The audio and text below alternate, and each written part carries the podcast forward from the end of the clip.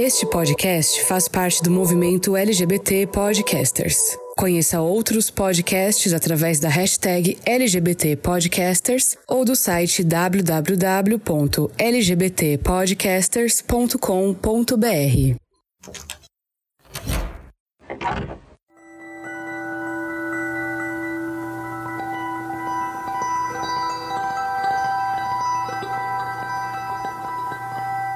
Apesar de alguns episódios tristes ou revoltantes de discriminação, menosprezo ou ridicularização de que fui alvo em minha vida, os quais, felizmente, têm sido raríssimos, a vivência da minha mulheridade trans é profundamente enriquecedora e empoderadora. A minha experiência pessoal, conforme já expliquei em outros textos e falas, não pode ser tomada como referência para se pensar a vida de outras mulheres trans e negras. Professora universitária de instituição federal, um pós-doutorado, produção intelectual razoavelmente reconhecida, apoiada pela família de origem, com bons amigos e tendo relacionamentos afetivos satisfatórios. Infelizmente, não é esse o padrão. Eis que o fato iluminador para alguns é que não dá para falar com seriedade em uma experiência ou comportamento trans, pensando as vidas trans como se fossem iguais. Eu sei que sou uma exceção, e essa compreensão só reforça que o Brasil é hediondamente racista, machista e transfóbico, só para apontar essas três dimensões. Lembro-lhe que este país não é algo que está lá fora, nós fazemos parte dele é a nossa cultura, nossa sociedade e por isso devemos nos perguntar quantas vezes reproduzimos preconceitos sem perceber, sem intenção. E transfobia não é só insultar, ameaçar, agredir ou matar piores aspectos dessa forma de opressão. Desrespeito ao gênero com a qual nos identificamos é, igualmente, transfobia. As formas mais nefastas de exploração são afligidas sobre nós, pessoas trans, de formas corriqueiras. Eu chorei muito para estar aqui. Eu senti muita dor e desprezo. Isso não me torna melhor do que ninguém, porém coroa uma caminhada cheia de ideias e ações, mas principalmente de afeto. Eu aprendi a ser feliz para poder sobreviver ao ódio contra quem eu sou ainda tenho mais caminhos a desbravar nessa conquista de mim mesma e de desdobramentos do mundo que me cerca. Esse texto é da Jaqueline de Jesus e foi postado no Instituto Asmina. Esse episódio ele é um episódio especial para a campanha O Podcast é Delas, do mês de março. E eu sou Fernando Arazão, aqui no Fora do Meio Podcast, que você encontra nas redes sociais como arroba Fora do Meio Podcast, no Instagram ou Fora do Meio Pod no Twitter. Esse episódio, como eu falei, ele é especial eu tenho aqui pessoas para conversar comigo sobre a questão trans, mais especificamente do recorte de mulheres trans. Vamos conhecer essas convidadas incríveis? A campanha O Podcast é Delas foi criada para incentivar a presença de mulheres na podosfera brasileira e acontece sempre no mês de março. O Fora do Meio, que desde sua criação sempre se preocupa em dar voz a todas as pessoas, claro que não ia ficar de fora dessa. Olá, aqui quem fala é a Domênica Mendes e antes desse episódio começar, você tem que se ligar que ele faz parte da campanha hashtag o podcast é delas 2021, uma campanha criada para promover a maior participação e promoção de mulheres no podcast. Aproveite e procure pela hashtag nas suas suas redes sociais para encontrar muitos outros programas. Compartilhe esse episódio com todo mundo que você conhece. Armário aberto. E no episódio de hoje, como já falei, a gente tem aqui mulheres trans para falar um pouquinho das suas experiências, das suas descobertas nesse episódio especial pro mês das mulheres. É, gurias, quem são vocês? E eu já quero começar dizendo muito obrigado por vocês estarem aqui comigo nesse episódio. Eu tô muito feliz com esse elenco. Obrigado pelo convite. Ai, eu que agradeço. Olá, obrigado. Olá, gente. Meu nome é Fabrício Martins. Eu sou designer. Eu sou podcaster do programa Frequências Abertas, do Leia como uma Garota. Ah, eu também sou co-host do programa As Rosalinas no YouTube ah, e tenho uma coluna mensal sobre transgeneridade no site do Olhares Podcast. Ah, eu tenho 43 anos ah, e comecei minha transição há cerca de um ano. Que bacana. Eu me chamo Melissa Massayuri, eu sou uma mulher trans, também travesti. Eu vou explicar isso, né, ao decorrer da nossa conversa de hoje, porque eu acho que é muito importante a gente estar tá fazendo essa.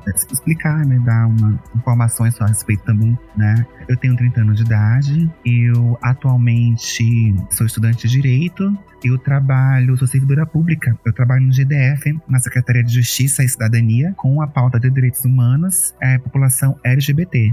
Né, LGBTQIA+. Ah, eu comecei a transição com 15 anos de idade. Uau! Bom, meu nome é Samantha. É, uau, primeiro.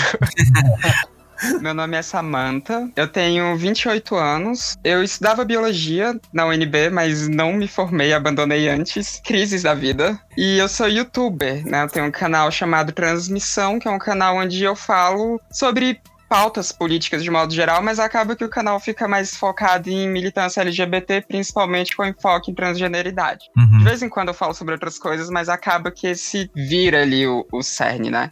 E eu iniciei a minha transição em julho de 2016, né? Tô indo pro meu quinto ano de transição e iniciei aos 24 anos. Que maravilhoso. Acho que por enquanto é isso. O mais legal é que eu sou a mais velha e a mais nova ao mesmo tempo. Exatamente.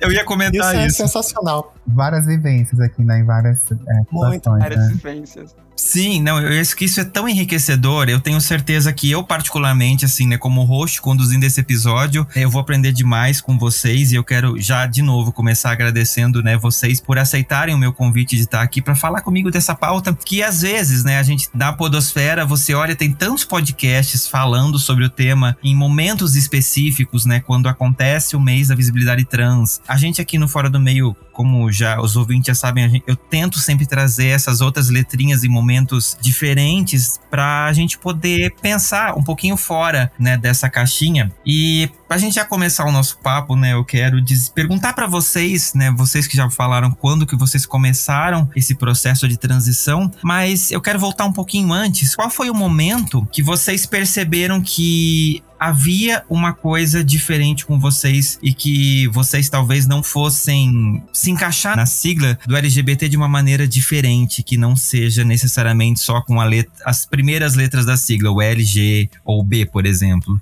Então, assim, é engraçado porque as primeiras lembranças que eu tenho a respeito disso era eu querendo apostando com a minha irmã alguma coisa banal, quem perdesse vestia a roupa da outra. E eu perdia de propósito. Sim.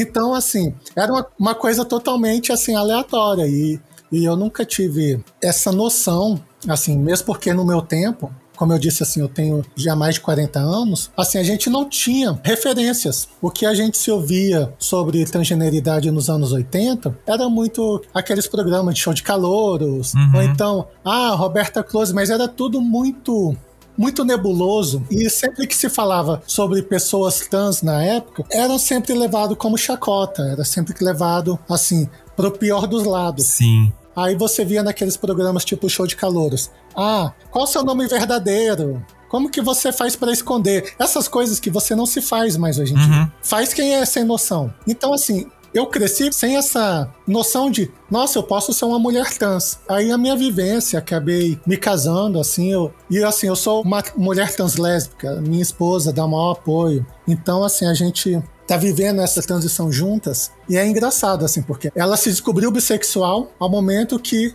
eu me descobri trans. Então, assim, eu venho vivendo esse momento, eu até estava falando antes de começar a gravação, que eu comecei a transição no pior dos momentos. assim, no pior dos governos. Onde ser trans, assim, é quase um pecado. Onde você tem memes e, e fake news dizendo que a vacina chinesa vai fazer você virar uma pessoa trans, assim, esse tipo de coisa, como se fosse errado ser uma pessoa trans. Sim. Então, é muito disso, assim, a- as meninas também devem ver muita coisa, devem ter essa vivência, e a gente percebe, assim, como a gente é marginalizada, como qualquer coisa é feita de uma forma jocosa. E isso é, é muito complicado e a gente tem que acabar com certos mitos, digamos assim. Sim. Então, desde. Eu não, eu não vou lembrar o momento exato, mas eu sei que desde a minha infância eu não me enxergava como um menino, né? Eu vivia como um menino, porque era assim que eu era vista, né? Uhum. Mas não era como eu me enxergava.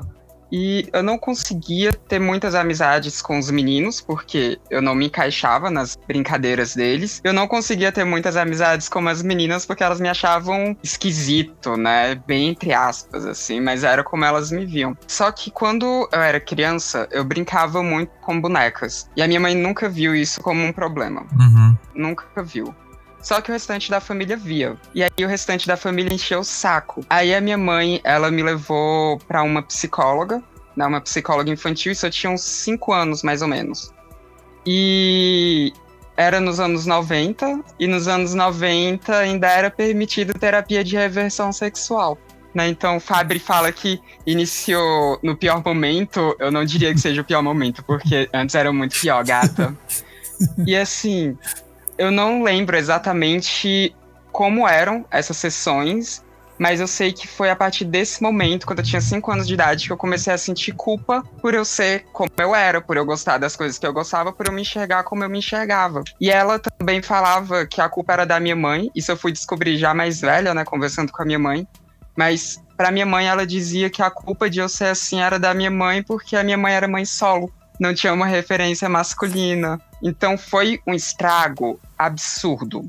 E depois disso, eu comecei a sentir culpa e tentei fugir de quem eu era, né? Uhum. E a minha mãe, ela não proibiu que eu brincasse de boneca nem nada. Mas eu lembro dela conversando com uma tia minha e falando, né, sobre isso, que era o que a psicóloga tinha falado para fazer que era para proibir. Então, depois daquilo, eu comecei a sentir culpa. Eu não vou dizer que eu parei de brincar com bonecas e tal, eu continuei brincando, mas diminuiu a frequência e eu começava a sentir culpa por tudo que eu fazia. E eu não sei dizer o quanto disso impactou para que a minha transição só acontecesse na vida adulta, mas eu tenho quase certeza de que impactou muito. Sim. E foi só quando eu tinha 23 anos que eu comecei a falar que não, que era isso mesmo, que eu era uma mulher trans. E demorou ainda um ano para que eu iniciasse a transição, né? Que na época eu tava namorando com um cara, né? Um cara gay, porque eu vivia como um cara gay até então. E, e esse cara, ele terminou comigo quando eu iniciei a transição, né? Porque ele não sentia atração nenhuma e não tenho raiva dele por isso. Na época eu fiquei um pouco, fiquei. Uhum. Mas hoje em dia eu não tenho raiva dele por isso. Então eu acabei ainda atrasando um pouco a minha transição por isso. Porque eu tinha também receio de nunca mais conseguir um namorado e ficar sozinha pelo resto da vida. Todas essas coisas que a gente sempre pensa quando vai iniciar uma transição, né? Que é comum, Uhum. assim, pensar. Então, aí depois chegou o um momento que eu não aguentei mais e ou eu iniciava a transição ou eu iria acabar me matando. Era isso. Não, não tinha muita alternativa para mim. E aí eu decidi iniciar a transição, aí o meu relacionamento acabou, né? Foi pro espaço. Mas eu tive muita sorte porque minha mãe me apoiou, minha família toda me apoiou, a maioria das pessoas da minha família disseram que já sabiam, né? E a concepção da minha família foi mudando muito dos anos 90 até 2016, né? Que foi quando eu iniciei a transição. Uhum. Então, quando eu iniciei a transição, eu tive essa surpresa de que eu não tive nenhuma perda familiar, não tive nenhuma perda de amizades, até porque eu tava no contexto de vida universitária na Universidade de Brasília. Então, eh, as pessoas lá, elas eram mais abertas, né?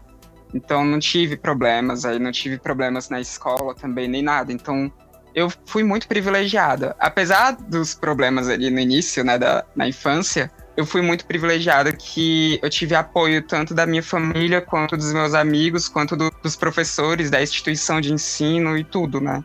Nossa. Então eu tive, eu tive muito essa sorte. Muito mesmo. E Nossa. acho que é isso. Assim, você comentando essa parte de, de escola toda, assim, eu, eu sofri muito bullying, assim, porque, obviamente, eu era uma pessoa afeminada que não se encaixava no, no espectro. Então, assim, qualquer coisa. Surgia um personagem afeminado em alguma novela, eu ganhava o apelido daquele personagem imediatamente. Sim. Assim, os professores não coibiam, era uma época assim que, pelo contrário, os professores até, assim, Endossavam, né? endossavam de certa forma. Aí, com o tempo, assim, eu criei um, um personagem. Eu, eu chamo de jaleco social. como se fosse um uniforme para as pessoas não perceberem quem você é, na verdade, assim. E eu sustentei esse papel, assim, por muito tempo. Até que uma hora, assim, tipo, cansei, igual eu falo, assim, você vai prendendo a respiração por muito tempo, uma hora você cansa de prender a respiração. E é isso, eu cheguei nesse, nesse momento que eu cansei de prender a respiração. Sim. Entendo. Entendo muito bem. Bem, comigo, Melissa, eu tive uma experiência muito nova, né? Tipo, muito cedo. É, eu comecei a transição, como eu falei, aos 15 anos de idade. Significa que meu primeiro hormônio foi aos 15 anos. Eu tomei o meu primeiro hormônio aos 15 anos de idade. Eu ponho 15 anos porque faltavam alguns dias para completar meu aniversário de 15 anos, né? Mas foi ainda no final dos 14 anos. Eu também, assim, não lembro exatamente como foi que eu comecei a perceber, é, assim, de fato, né, que havia alguma coisa em mim que não estava relacionado com aquela educação, com aquela cultura imposta, né, do gênero. Mas eu sei que desde sempre era natural em mim, tipo assim, era involuntário, né? Era, era, algo que acontecia, né, naturalmente em mim. Os meus comportamentos e trejeitos muito afeminados, desde muito pequena, entendeu? Sempre, eu lembro sempre que a minha, minha mãe e meu pai me corrigiam muito meu jeito de, de falar, de me expressar, de sentar, de agir. E isso me incomodava muito, porque eu não fazia de propósito, né? Não era algo que fazia de propósito. Era algo realmente intencional, era algo meio natural mesmo. E então, com o tempo, de acordo que eu ia crescendo enquanto criança, né? Tipo, quando eu já tinha 10 anos, um pouco assim, um pouco mais de percepção das coisas, né? De uma certa realidade ao redor, comecei a perceber algumas coisas, né? Nessa idade, eu já tentava todo o tempo policiar o meu jeito, meu modo de sentar, o meu modo de falar, o meu modo de agir, mas eu não conseguia, porque eu sempre era identificada e lida como uma criança afeminada, uma gay na escola, entendeu? Uhum. Então eu sempre já sofria o bullying na escola por ser afeminada, né? Então sempre eu era o, o aluno na, na, sala que sempre sofreu o bullying do, da bichinha e do viadinho, né? Então assim, isso me incomodava muito, né? Ir pra escola e ter que conviver com aquele bullying. Mas ao mesmo tempo eu também tinha muitos coleguinhas, né? Que também acabavam sendo minhas amigas amiguinhas, meus amiguinhos. E por, quando eu recebia por um lado um bullying, mas por outro lado também recebia um certo acolhimento.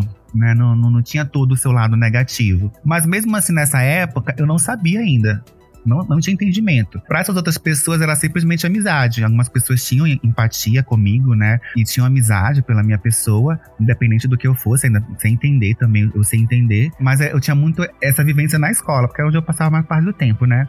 E em casa era aquela coisa com a família mesmo. E aí fui crescendo, de acordo com que eu fui crescendo, eu fui percebendo que isso foi ficando cada vez mais evidente. Eu não conseguia mais esconder uma coisa que em mim era muito natural. Né? Por mais que eu, eu fosse educado, às vezes causa de cartigo, minha mãe brigava, gritava, meus pais se separaram, eu, tive, eu tinha sete anos de idade, né? E meu pai mesmo conversava comigo, por que você brinca com as meninas e não com os meninos? Por que você quer brincar disso, daquilo? Eu não sabia explicar. Então eu só falava ah, me sinto bem com as meninas. Uhum. Né? Só criança, né? Inocente. Não, não tinha ainda toda essa, né? Aí eu comecei a ter noção mais ou menos sobre o que eu era, mais ou menos, quando eu conheci pessoas LGBT na escola. Né? Então, por volta dos 13 anos de idade, mais ou menos, eu comecei a estudar com um menino que é gay. Ele viu o meu jeito e perguntou para mim se eu era gay. E eu falei que não. Mas ele falou, ah, mas você gosta de homem? E na época, assim, eu já tinha umas paixonites por meninos, uhum. não por meninas, né? Aí eu respondi, é, eu, assim, eu me atraio por alguns meninos e tal. Ah, então você é gay. E naquele momento parece que alguma coisa se encaixou em mim, temporariamente, né? Uhum. Então eu me identifiquei como gay, né? Como um menino gay, aos 3 anos de idade. E eu me assumi primeiramente pra minha família como um menino gay né? Mas ao decorrer desse período de 13 anos para os 14 anos de idade, eu percebi que não era só uma questão de orientação, né?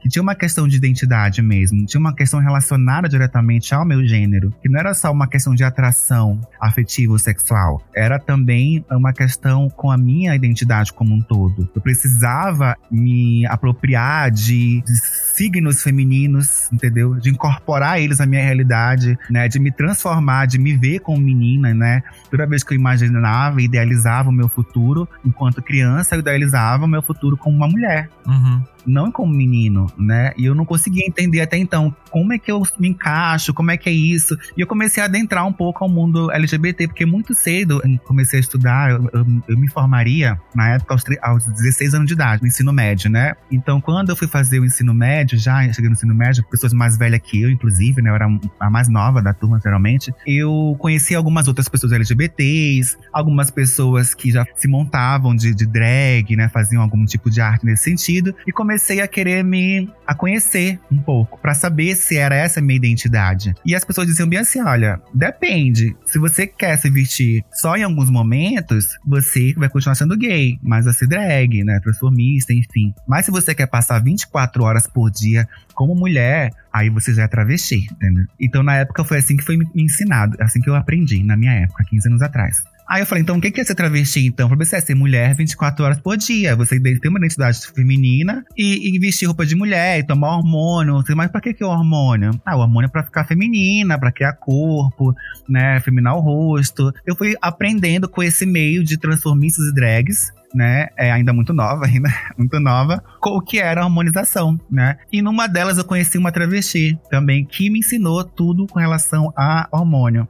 E nisso eu já tinha 14 para 15 anos. Uhum. Foi quando eu tomei meu primeiro hormônio, que era uma perlutã, lembro até hoje. E aí, nesse dia, eu fiquei tão feliz. Falei para ela, ah, eu tomei minha perlutã, tomei minha perlutã e tudo mais. Ah, que tudo. E aí, desde aquele então, eu comecei a me entender como trans, entendeu? Mesmo assim, na época, eu ainda não entendia ainda como trans. Eu ainda tinha esse entendimento de que minha identidade era uma identidade travesti. Porque era assim que as pessoas do meu período e da minha época, e que aprenderam muito antes de mim, que viu dessa geração passada, elas têm esse ensinamento, né? Elas têm essa uh, se denominam dessa forma porque era como a identidade era conhecida durante todos esses tempos, uhum. né? A travesti mesmo, a mulher transexual, a mulher trans, ela é, ainda é uma, uma terminologia muito recente, né? Ela começou depois dos anos 2000, quando o debate de trans e de gênero começou a se expandir. Mas antes mesmo disso, era ou era travesti ou era transex, uhum. né? Então, assim, a gente tende a preservar uma identidade travesti nesse sentido, né? Não existe desassociação total do termo mulher trans. É só uma questão cultural e histórica também, né? De, de tempo, temporal, né? Então, na minha época, foi assim que eu fui introduzida no mundo trans. E as pessoas que eu conheciam que eram travestis, todas elas viviam da noite, né? Então, na época, quando a minha família descobriu, eu contei pra minha família, né? Até então, eles até que conseguiam compreender e respeitar eu sendo um menino gay, mas travesti não.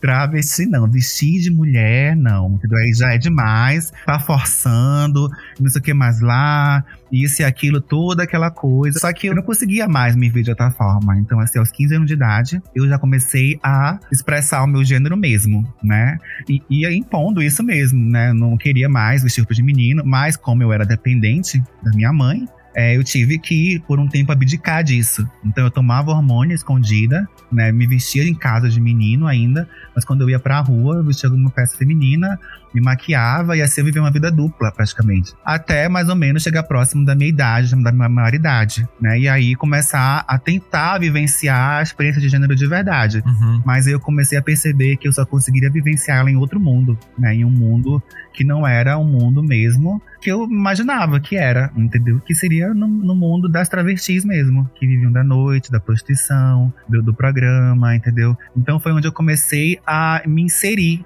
eu fui me inserindo aos poucos nesse, nesse meio, nesse mundo. Foi automaticamente, foi, alguma, foi algo que foi foi caminhando, porque na época era o meio que eu conheci, que eu tinha contato, então eu fui de um extremo a outro, né? Eu ainda muito nova, eu fazia parte de uma família, e depois de um tempo, essa família já era as travestis da rua, porque o diálogo com a minha família se tornou, né, difícil, minha mãe não aceitava. Depois, com o tempo que ela começou a compreender melhor, mas aí eu já tava, já tinha conhecido a noite e as travestis, e foi quando eu comecei a aprender mais ou menos o que era ter uma identidade feminina e viver ela. Uhum. É, é interessante vocês falarem isso porque a minha experiência de homem gay ela passa por algumas coisas comuns, né? Porque a, a, gente que cresceu nos anos 90 é isso, a falta de uma referência sobre quem nós somos acabou atrapalhando muito a nossa compreensão de quem a gente é, né? Tudo bem, no meu caso era ser um homem gay, você já tinha uma lacuna ali porque gay era aquela esquete do programa de humor e eu muitas vezes já não me identificava. Essa questão de identidade de gênero é um outro nível, né, que você ainda tem que, que passar. E a sociedade tem muito isso, eu acho que elas. Talvez agora esteja mudando, eu não tenho. Né, não posso afirmar com certeza, mas eu tinha a impressão, pelo menos, eu não sei se vocês concordam com isso, que parece que se espera que esse seja o ciclo natural, né? O rapaz vai se identificar como gay e daqui a pouco ele vai querer se vestir de mulher. Às vezes as pessoas não enxergam isso como duas coisas diferentes, né? Vocês têm essa percepção? Vocês concordam com ela?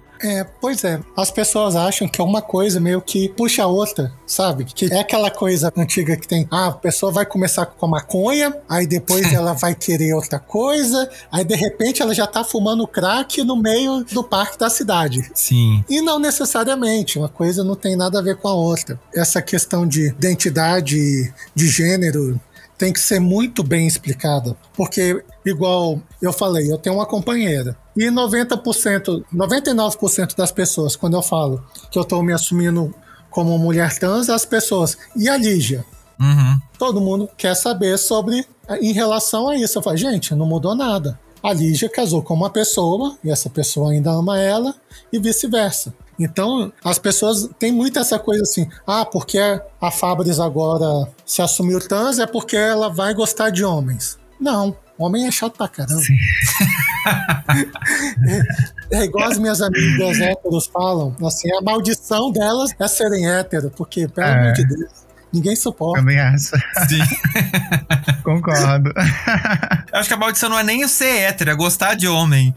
É, exatamente, gostar de homem, exatamente. Exatamente. Eu acho assim, né? Como o debate né, de gênero e de sexualidade, ele tem cada vez mais amadurecido, né? Ele tem conseguido cada vez mais ser debatido de fato, né? Porque antigamente a gente não conseguia discutir sobre isso, né? Uhum. As pessoas simplesmente expressavam o que eram e aí acabava todo mundo no mesmo balaio de gato. Uhum. Né, todo mundo.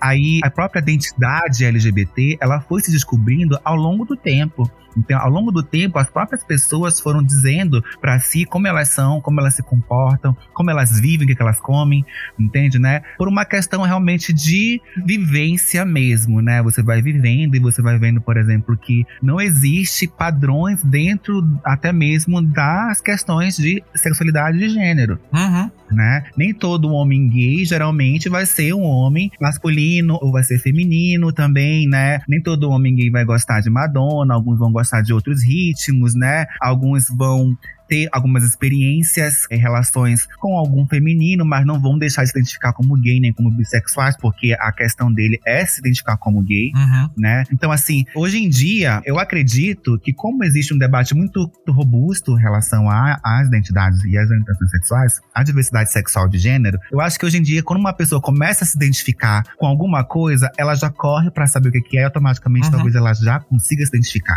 Diferente da nossa época, por exemplo, Sim. né? Em que na época você ainda tentava procurar assim, tentava se encaixar em algum lugar pra ver se você conseguia, porque não existia muito recurso, era só o que tinha em Planta 14. Sim.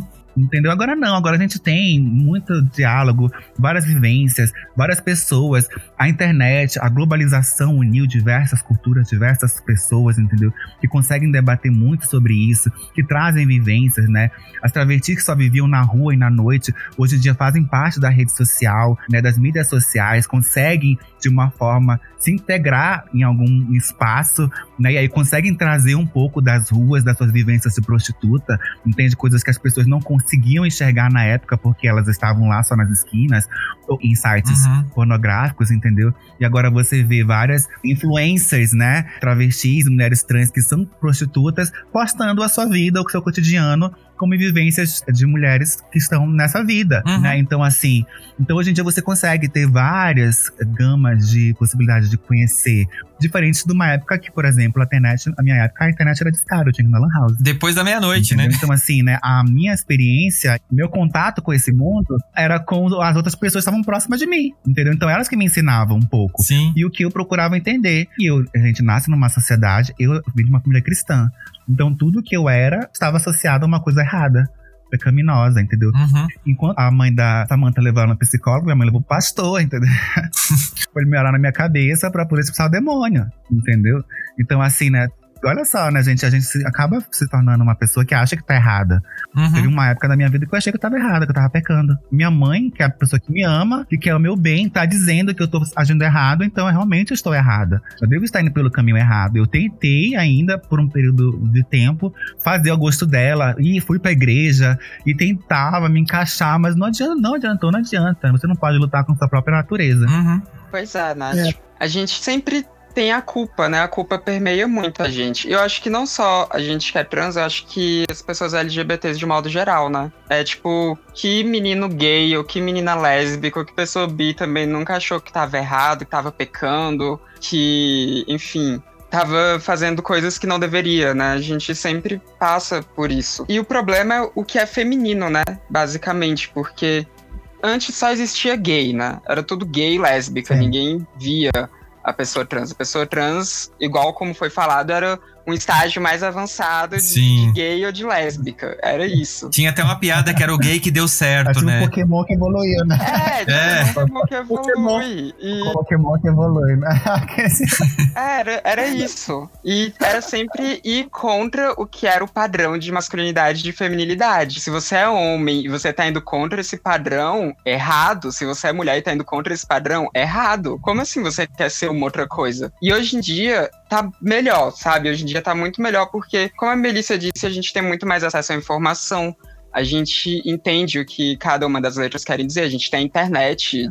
Nossa, a internet, eu acho que foi a coisa mais importante, assim, pra minha transição, de verdade. De verdade, porque foi pela internet que eu vi um monte de outras iguais a mim, sabe? Uhum. Que eu pude ver ali que, que era possível sabe? Porque até então era só as travestis que estavam na rua ali que viviam num submundo, né? Num... que elas brotam de noite, assim, do chão, e quando o dia tá amanhecendo, elas entram no chão de novo, porque a gente não vê em outro canto, não via pelo menos. Ah, é.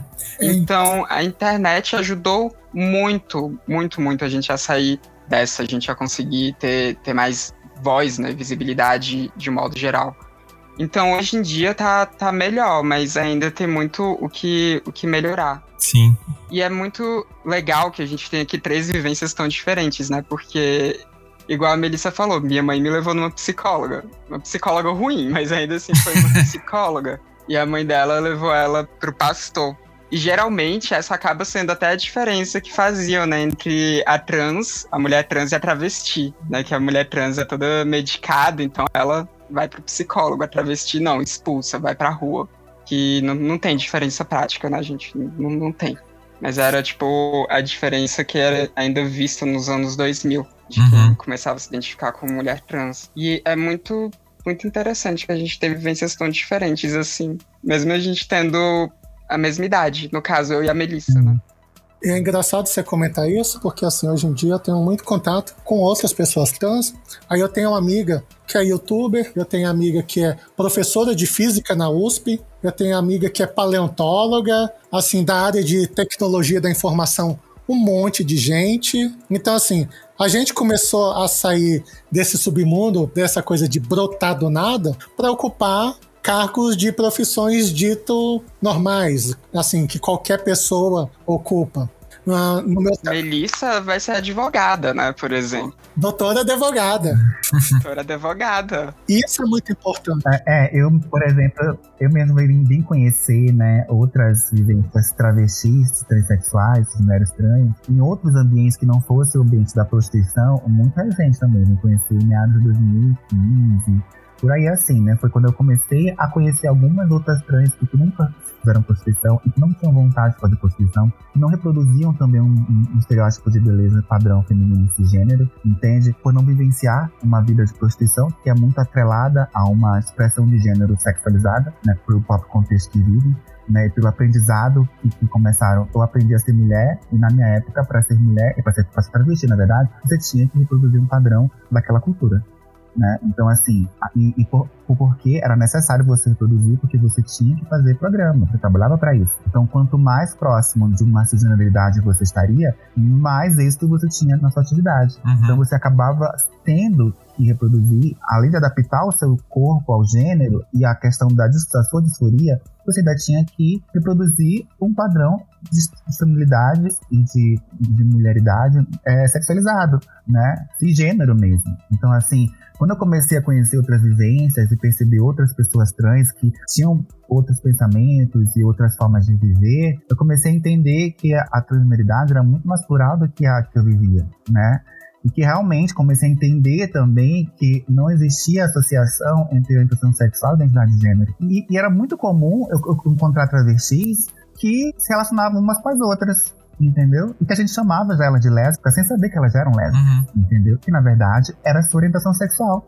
Quer dizer, então assim, são entendimentos que muitas das vezes a gente também vai criando enquanto movimento LGBT, enquanto pessoas LGBTs como um todo, né? Eu só vim ter esse entendimento ainda ah, uns 2014, 2015, que quando eu vim conhecer outras pessoas trans em outros contextos que eu não conhecia. E aí foi quando eu comecei a arriscar em pensar que ah, é possível, então a gente está em outros contextos também, não só na, na prostituição. Era um lugar que eu achava que era muito lugar pra nós. Sim. É muito bacana vocês falarem isso, porque eu tô, eu tô assistindo a série Veneno, né, que tá sendo o grande hype desse ano, e é impossível a gente não identificar ah, muito. Tô louco pra assistir essa série. Era maravilhosa. Por favor, pare a sua vida e assista. É sensacional. Eu ainda não terminei, mas eu tô quase. Mas assim, eu acabo fazendo esses links com as falas de vocês e até com outras pessoas trans que eu converso. E essa possibilidade de você ter outros caminhos que não seja essa questão da prostituição, que é tão associado à imagem da, da figura da travesti, da, da mulher trans, eu imagino que seja libertador, porque é isso, né? Você olha e você vê outros horizontes que você não achava que existia. E eu acho que essa sensação de descoberta de uma vida completamente diferente que você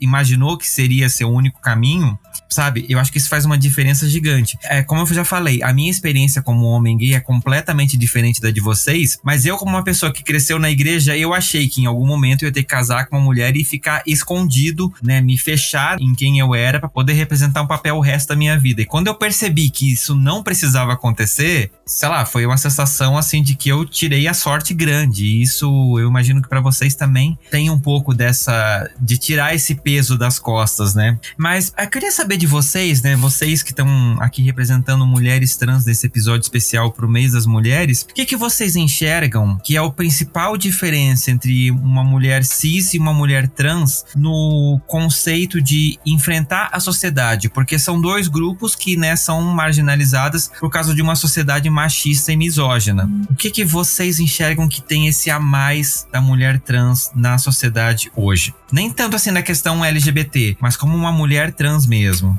Assim, uma coisa assim que eu sempre comento é porque o preconceito contra pessoas trans está muito ligado à misoginia. Uhum. Porque a maior parte dos homens pensam: nossa, essa pessoa abandonou o privilégio de ser um homem branco, classe média, não sei das quantas, para se tornar uma mulher. Então, assim, teoricamente, você sai do topo da cadeia alimentar para você ir lá para baixo, que você acaba sendo a marginalizada das marginalizadas. Uhum. Uma coisa que eu sempre comento: eu tenho passabilidade zero. Eu dificilmente eu posso ser confundida com uma mulher cis em qualquer um dos ambientes. Por mais arrumada que eu esteja, o preconceito comigo vai ser um preconceito assim latente. Eu vou chegar em qualquer ambiente e as pessoas vão perceber: ah, ela não é uma mulher cis. De longe, eu posso estar entrando no banheiro feminino, o guarda vai ver uma pessoa de 1,85m entrando no banheiro feminino e vai querer me expulsar de lá, por exemplo. São coisas básicas assim que você olha assim: ah, tem muito preconceito. As pessoas acham que não, mas ainda sempre ainda fica aquela coisinha. Ah, por mais que você esteja arrumada, no estacionamento do mercado, alguém fala, valeu, amigão. Tipo, e você sabe que faz isso de propósito para te magoar. Então, assim, a gente percebe a maldade, a gente percebe a nuance das pessoas. Uhum. Ah, então, assim, é uma coisa que eu sempre falo assim, eu mais que passabilidade, eu prefiro ter respeito, porque a, a, partir do momento que eu for respeitada, não importa como eu esteja, eu vou ser tratada no gênero que eu me identifico. Sim. É, então, concordo muito com o que Fabri disse. Início de transição, a gente sempre passa por mais situações horríveis, porque quando a gente tá ali na, naquele momento que as pessoas olham assim e não sabem se é um homem, se é uma mulher, não sei o que, ficam comentando, né? A gente sempre passa por umas situações ruins e as pessoas fazem mesmo isso, elas fazem isso na maldade, né? De falar, valeu, amigão, é, elas fazem isso, elas fazem mesmo isso. E então, quando você tá início de transição ou quando você não tem uma passabilidade muito grande, que a passabilidade, inclusive, é só um sistema de defesa, né? A gente busca passabilidade mais para um sistema de defesa. Sim. E quando a gente não tem isso, a gente passa por umas situações de transfobia muito pesadas na rua. Quando a gente atinge a passabilidade, né, esse local mágico, incrível da passabilidade, aí a gente passa a sofrer na sociedade quase todas as opressões que as mulheres cisgênero sofrem. Uhum. Eu digo quase todas porque tem as questões que envolvem útero, né? Que isso daí a gente não passa. Então, maternidade compulsória, essas coisas a gente não passa igual elas, né? Isso é óbvio. Mas a gente passa a ser olhada na rua da mesma forma que elas, a gente passa a ter o mesmo medo que elas têm de ser violentada quando a gente sai de casa. A gente passa a ter o mesmo medo que elas de ser agredida por um homem que a gente esteja se relacionando ou de ser agredida por um homem caso a gente esteja com uma mulher e ele agrida, né, por ser lésbica. Então, no caso das trans que são bis ou lésbicas. Então, a gente passa a ter os mesmos medos, assim, quase que totalmente, né? Mais uma vez, só excluindo as partes que envolvem útero. Uhum. Mas de resto, a gente passa a ter os mesmos medos e com um agravante a mais. Porque quando as pessoas que estão na rua, que estão tratando a gente como uma mulher cisgênero, quando eles descobrem que a gente é trans, às vezes a coisa é ainda pior, porque vem o, o papo de você me enganou. Né, que alguns homens adoram usar, né? Tipo, estavam ali com a mina, dando em cima dela e tal, na balada, descobriu que ela é trans. Ah, não, você me enganou, não sei o que. Tem muitas que são agredidas nisso e algumas até morrem. Uhum. Isso, né? A gente tem sempre que lembrar isso, que o Brasil é o país que mais mata pessoas trans no mundo inteiro. A gente é o que mais mata. Então, a gente tem que lembrar disso, e uma boa parte acontece também por causa disso. Das pessoas que descobrem que a pessoa é trans e se sentem enganadas. Hoje em dia, eu fiz essa cirurgia de redesignação sexual, né? Então, alguns medos que eu tinha diminuíram. Mas antes de fazer a cirurgia, eu tinha muito, muito medo de sair na rua e ser estuprada. E o medo de sair na rua e ser estuprada eu ainda tenho. Só que antes o medo maior era sair na rua, ser estuprada, na hora o cara perceber que eu sou trans e fazer coisas piores. Uhum. Esse era o medo, assim, sabe? Então, eu diria que quase tudo que as mulheres cisgênero sofrem é, na sociedade que não envolve útero, a gente também sofre, só que de uma forma mais pesada, de uma forma mais intensa, quando a gente atinge a passabilidade. E quando a gente não tem a passabilidade, vem toda a questão do apagamento e tudo mais. E muitas vezes também isso é intensificado, né? Porque as pessoas elas já veem de cara que é trans, e às vezes elas já atacam de cara por ser trans, né? Quando a pessoa tem passabilidade, muitas vezes ela não é atacada na rua, né? Tipo, eu não sou atacada na rua. Então, assim, tem muito mais coisas em comum entre as mulheres cisgênero do que coisas diferentes. A gente tem um background diferente, Uhum. mas no fim ali, quando a coisa pega, quando vem as opressões ali, é quase a mesma coisa, só que mais um pouco pesado. Sim. Acho que eu respondi. Sim, com certeza. Eu gostei muito. Era um pouco também do que eu ia falar, né? Com relação a essa diferença de mulheres, né? De, de estarmos no gênero feminino, sofrermos com algumas coisas que são próprias desse gênero, né? Mas que tem as suas diferenças, porque a própria mulher cis mesmo, né? A gente analisa ao longo do tempo, ao longo de diversas culturas, né? Enfim, a gente sempre viu, né, essa gênero feminino sendo muito bottomizado, né? Está sempre submetido, né, a algo, principalmente quando, né, a gente é colonizado por europeus, então a gente se apropria muito, né, desse universo, né, da cultura europeia, então a gente a nossa história é muito associada um ensinamento histórico muito associado à cultura europeia, apesar de o mundo ter diversas culturas, mas assim, o cristianismo mesmo, ele trouxe ali, ele consolidou o patriarcado, né? Onde a Uhum. mulher seria, né?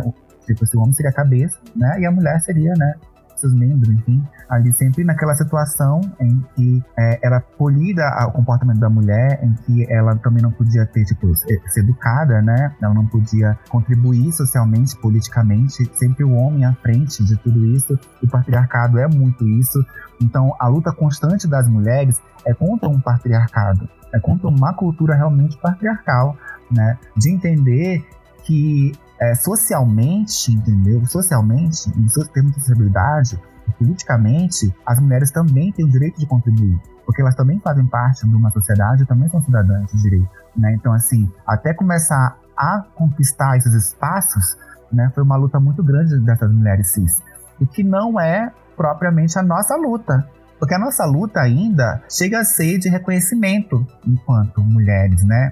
A gente está lutando para que as pessoas nos reconheçam como mulheres, para que muitas vezes a gente possa estar ocupando nem que seja o último lugar da fila junto com elas, entendeu? Então a gente nem tá ainda, muitas vezes, nessa filinha, a gente tá fora dela. Porque enquanto as mulheres cis estão lutando por espaço, por renda, pelo mesmo né, salário que o homem, a gente tá lutando ainda por empregabilidade, entendeu? Né, por espaços é, dentro da educação. Então, assim, são lutas diferentes, porque a gente tá em níveis diferentes devido a, a gente ainda ter que se afirmar como mulher, ainda lutar para ser reconhecida como tal, né? E quando há o reconhecimento, existe essa situação que a Samantha traz, né? Da violência doméstica, da agressão que os homens, né, que o homem tem com relação a nós enquanto mulheres trans também, entendeu? Sempre tá submetendo a gente a eles, né?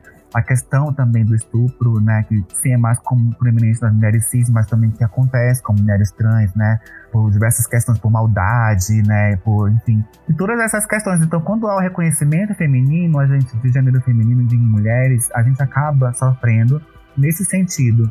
Mas mulher, hoje em dia, né, atualmente, principalmente atualmente com esse debate, é, se tornou algo muito mais expansivo que apenas uma mulher cis, heterossexual e branca, né? Então, quando você começa a perceber que dentro daquela mulheridade existem mulheres lésbicas, que também são mulheres, entendeu? Existem mulheres negras, existem mulheres que lutam por direitos, tem outras que estão confortáveis na sua situação, entende? E mas que mesmo assim estão todas ali naquele gênero feminino, entende? E que a gente se agrega a ele enquanto mulheres trans, porque é uma identidade que a gente se apropria, que é nossa, que é a nossa condição. Então a gente também está ali. Né? E quando a gente fala que somos mulheres, a gente nunca quer dizer que nós somos as mulheres cis. As mulheres cis são as mulheres cis, né? As mulheres trans são as mulheres trans, né? E tá tudo certo, a gente se entende, a gente dialoga. O nosso vilão, nosso inimigo são os mesmos. Porque a misoginia, e a transfobia, elas vêm do mesmo lugar, elas vêm da mesma fonte, entendeu? Então, assim, é, se você, se você enfrenta, né, se você consegue ir contra a misoginia, você aniquila também a transfobia automaticamente, né? Então, assim, você consegue aniquilar diversos inimigos nossos, assim eu posso dizer, né, com nossa luta, numa só luta, muitas vezes, né? É lógico que, né, enfim, a gente tem que pautar cada coisa dentro da sua. Mas acaba que a gente consegue, né, isso. E dentro dessa questão de mulheres, para mim, né, para mim, Melissa, enquanto experiência de vida, eu também sou uma mulher de 1,84m, né? E assim, eu não tenho uma possibilidade cisgênero, até mesmo porque eu me aproprio de uma beleza, assim, muito, né? Que às vezes até para as mulheres cis, quando elas se apropriam, assim, às vezes, né, de belezas plásticas ou de maquiagens ou de algumas coisas, elas mesmas cisgêneras, às vezes, são vistas como, ah, você tá parecendo um travesti, entende, né? Porque às vezes, né, usam, se apropriam de algumas coisas, né, que inclusive são da transgeneridade, são do mundo queer, né, porque muito do que existe hoje, que as mulheres usam como contorno, como maquiagem, como roupa, como volumes, entendeu? Vem muito do meio queer, porque os maquiadores, os designers de moda são pessoas gays que beberam da fonte queer, um dia, entendeu? E que trazem isso pro mundo cisgênero heterossexual. Uhum. a maioria das mulheres e que pregam uma beleza, como Kim Kardashian, a família Kardashian e outras blogueiras, elas sempre pregam e trazem essa cultura que fomos nós que iniciamos. Né, da maquiagem, do contorno, dos cílios e, e dos mega hairs, das perucas, das laces, entende, né? Então tudo isso fomos nós que criamos o nosso mundo queer, né? Então assim, quando eu também me associo muito dessa travestilidade, que eu carrego muito disso, por mais que eu vá num lugar, as pessoas achem, me achem uma imagem bonita, feminina, né? Ainda não conseguem me ler como uma facilidade cisgênero. E mesmo às vezes, me apropriando de tantas características femininas, acontece episódios, né, comigo de pessoas me tratarem no masculino propositalmente, né? Hoje em dia, lógico, eu já sofri muito, mas no começo da minha transição, até um certo período, era muito mais evidente, eu vivenciava isso quase cotidianamente. Com o tempo foi mudando, né? Não acabou, diminuiu, né? Mas, assim, às vezes acontece outras coisas que são bem agressivas, como a própria sexualização do, da mulher trans, né? De entender a mulher trans só como uma figura sexual fetichista. E as relações afetuosas elas vão se perdendo, às vezes, né? Você não consegue mais encontrar ali, às vezes, romance. Hoje em dia, sim, existe, é lógico que existe. Mas o número de homens que, que curtem, que gostam de, de, mulheres trans, eles estão mais pro fetiche, entendeu? Do que para relações afetivas mesmo. Né? Então, assim, isso é muito evidente, isso tá muito claro. Com certeza. E como que vocês enxergam essa questão agora no recorte do meio da comunidade LGBT? Porque nós estamos inseridos numa comunidade que é extremamente machista, que anula todo e não só anula, mas eu até acho que rola uma repulsa a tudo que é feminino, né? Então, gays afeminadas, lésbicas, qualquer coisa que expresse feminilidade, os gays geralmente vão lá e dizem, ó, vai pra lá. Deixa eu ser o G aqui. Bombadão, gostosão. Até a passiva tem que ser masculina, né? é, exatamente. Uma coisa que eu sempre falo é essa questão do padrão.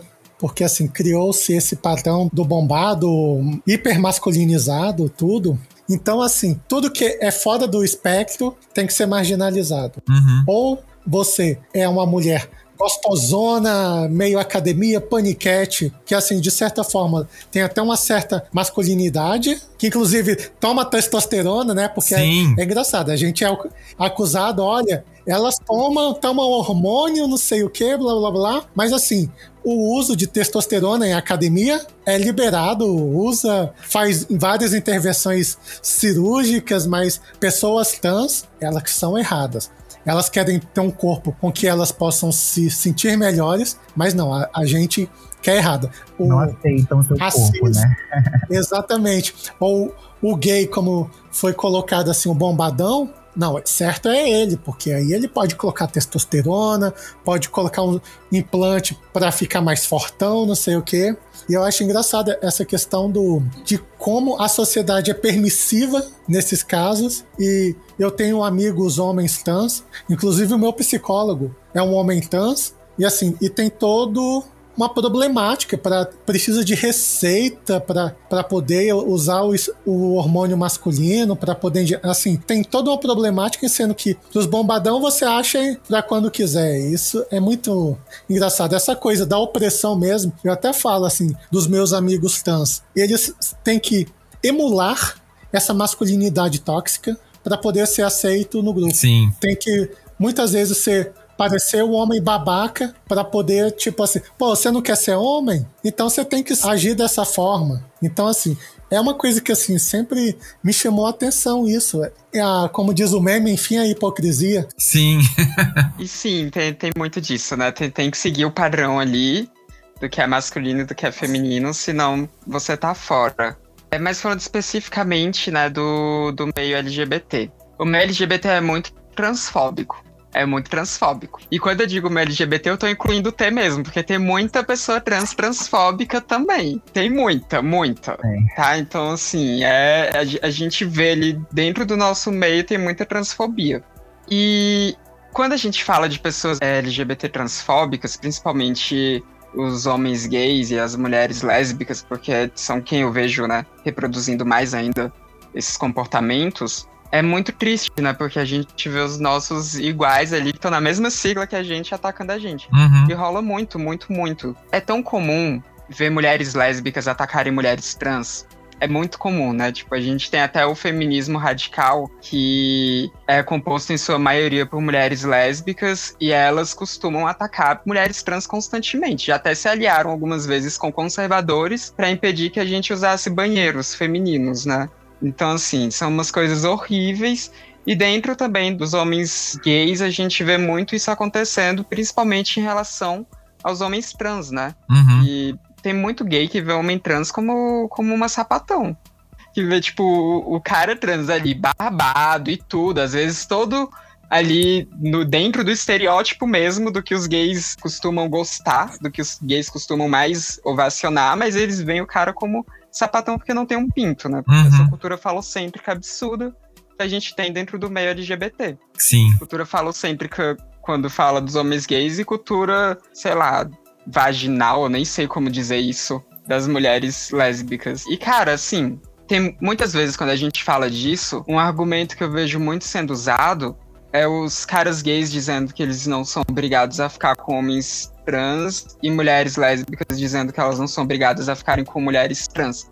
E de fato não são. E não é o fato de você não ficar com uma pessoa trans que vai te tornar uma pessoa transfóbica, né? Porque tem muitas outras variantes e tal. Agora, você atacar uma mulher trans, ou você deslegitimar que essa mulher trans de fato é uma mulher, ou você fazer isso com um homem trans, deslegitimar que ele é um homem e atacar, isso é transfobia. Uhum. Isso a gente vê acontecendo constantemente no nosso meio. É, é uma constante mesmo. Tanto que, de vez em quando, a gente vê alguma polêmica aí estourando em algum grupo, né, de principalmente grupo de, de Facebook, que é o que eu mais vejo, a gente vê essas polêmicas estourando porque teve algum gay que reproduziu uma transfobia e aí de repente vira uma discussão e lá você vê assim uma chuva de transfobia absurda dentro daquele grupo, que é um grupo LGBT e não sei, quando isso acontece, só fico parada assim, olhando, sabe? Digerindo. Porque por mais que seja comum, eu ainda me assusto quando eu vejo. Sim. Eu ainda me assusto, porque é muito incoerente. A gente tá todo mundo lutando contra a LGBTfobia. Então por que, que a gente vai se atacar desse jeito? Não tem a mínima lógica, mas infelizmente rola muito mesmo e eu acho que é um tiro no pé. Porque a, a nossa luta tem os mesmos inimigos, então vamos focar só em quem é inimigo de fato, sabe? Em vez de ficar atacando uns aos outros e. Preguiça, eu tenho, eu tenho preguiça. Sim. Essa é a palavra, preguiça. Pronto. É, uma coisa que eu gosto sempre de lembrar a gente ter direitos não vai tirar o direito de ninguém. Sim. Eu conseguir a minha retificação de nome, não vai tirar o nome de nenhuma mulher. Eu entrar no banheiro, não vai impedir mulher de entrar no banheiro feminino. A gente ainda tem que lutar por direitos. Enquanto as, foi comentado, ah, as mulheres ganham 70% do salário médio de um homem, por exemplo. A gente não ganha nada, porque a gente não tem empregabilidade. Enquanto assim, estão lutando por direitos iguais, a gente ainda está lutando por direitos individuais, direitos básicos. É, assim, pegando a, na fala da Samantha, nesse sentido, assim, muito da atração, né? Eu, eu, eu vejo, eu consigo ler muito, parece sistemático. Infelizmente, né, o comportamento humano parece que ele se baseia dessa forma. Uhum. Independente da pessoa ser LGBT, entendeu? Parece que é assim eu só consigo respeitar aquilo porque eu consigo me atrair. Se eu não me atraio, ou se não é atrativo para mim, parece que eu não tenho que respeitar, sabe? Assim, o fato de eu me identificar como uma mulher não significa que uma pessoa, que um homem heterossexual cis, automaticamente tem a obrigação de se atrair por mim. Não, é só uma identificação, gente. Entendeu? Se ele vai se atrair por mim ou não, isso é uma questão pessoal dele, entende? Se ele vai se uhum. atrair por mim ou não, isso é uma coisa com ele, entendeu? Isso não impede de que ele me respeite, por mais que eu me identifique como mulher, mas parece que pelo fato de eu me identificar como mulher, isso já o agride. Sim. Entendeu? A mesma coisa acontece também com pessoas L e B, entendeu? Por exemplo, as mulheres lésbicas, né? Por exemplo, só porque eu estou falando que eu sou mulher, aí uma mulher lésbica já me quer deslegitimar a minha identidade feminina, porque ela não me vê como mulher, porque ela não, como mulher lésbica, ela não vai conseguir se relacionar comigo, porque ela não me vê como mulher. Mas, gente, ela não tem obrigação nenhuma de se relacionar comigo, gente. Parece que eu me identificar com alguma coisa obriga a pessoa a ter que se relacionar comigo. Sim. A ter que transar comigo, a ter que me beijar na boca. Como na verdade, não. Então essas pessoas elas confundem muito isso. Isso elas trazem e elas tentam justificar isso, a sua transfobia, com base nessa falácia, né? nesse comportamento para mim que é ridículo, né? Então, assim, a gente vê muito isso no, no, no meio LGBT mesmo, né, quando acontece com as mulheres trans, por exemplo, e com os homens trans, né, somente para os homens trans que se relacionam com outros homens, que são os homens trans gays ou bissexuais, né, de ter essa dificuldade de se relacionar com outro homem gay, que às vezes é uma questão falocêntrica, né, e aí não consegue se relacionar com um homem trans por ter uma vagina, e aí só pelo fato de aquele homem se identificar como homem, talvez por não ter pênis, não é homem, assim como você não tem vagina, você não é mulher. Então, então esse discurso, o mesmo discurso genitalista, ele permeia no próprio meio LGBT.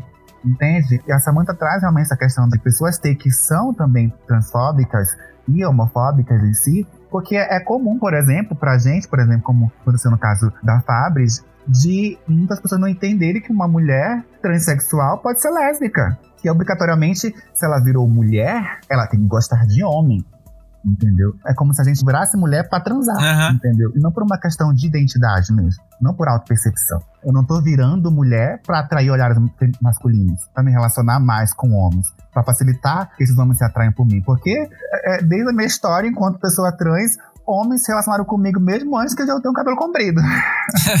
Às vezes eu só, só era feminininha e eles já gostavam então, assim, isso não é uma justificativa. Mas, assim, no, no, próprio meio LGB mesmo, a história do próprio movimento, né, como também, assim, é, ela também é uma história muito recente e a gente tem esse conflito interno com as nossas orientações e identidades ainda muito, ainda tem esse muito debate, aí sempre tem essa justificativa, né?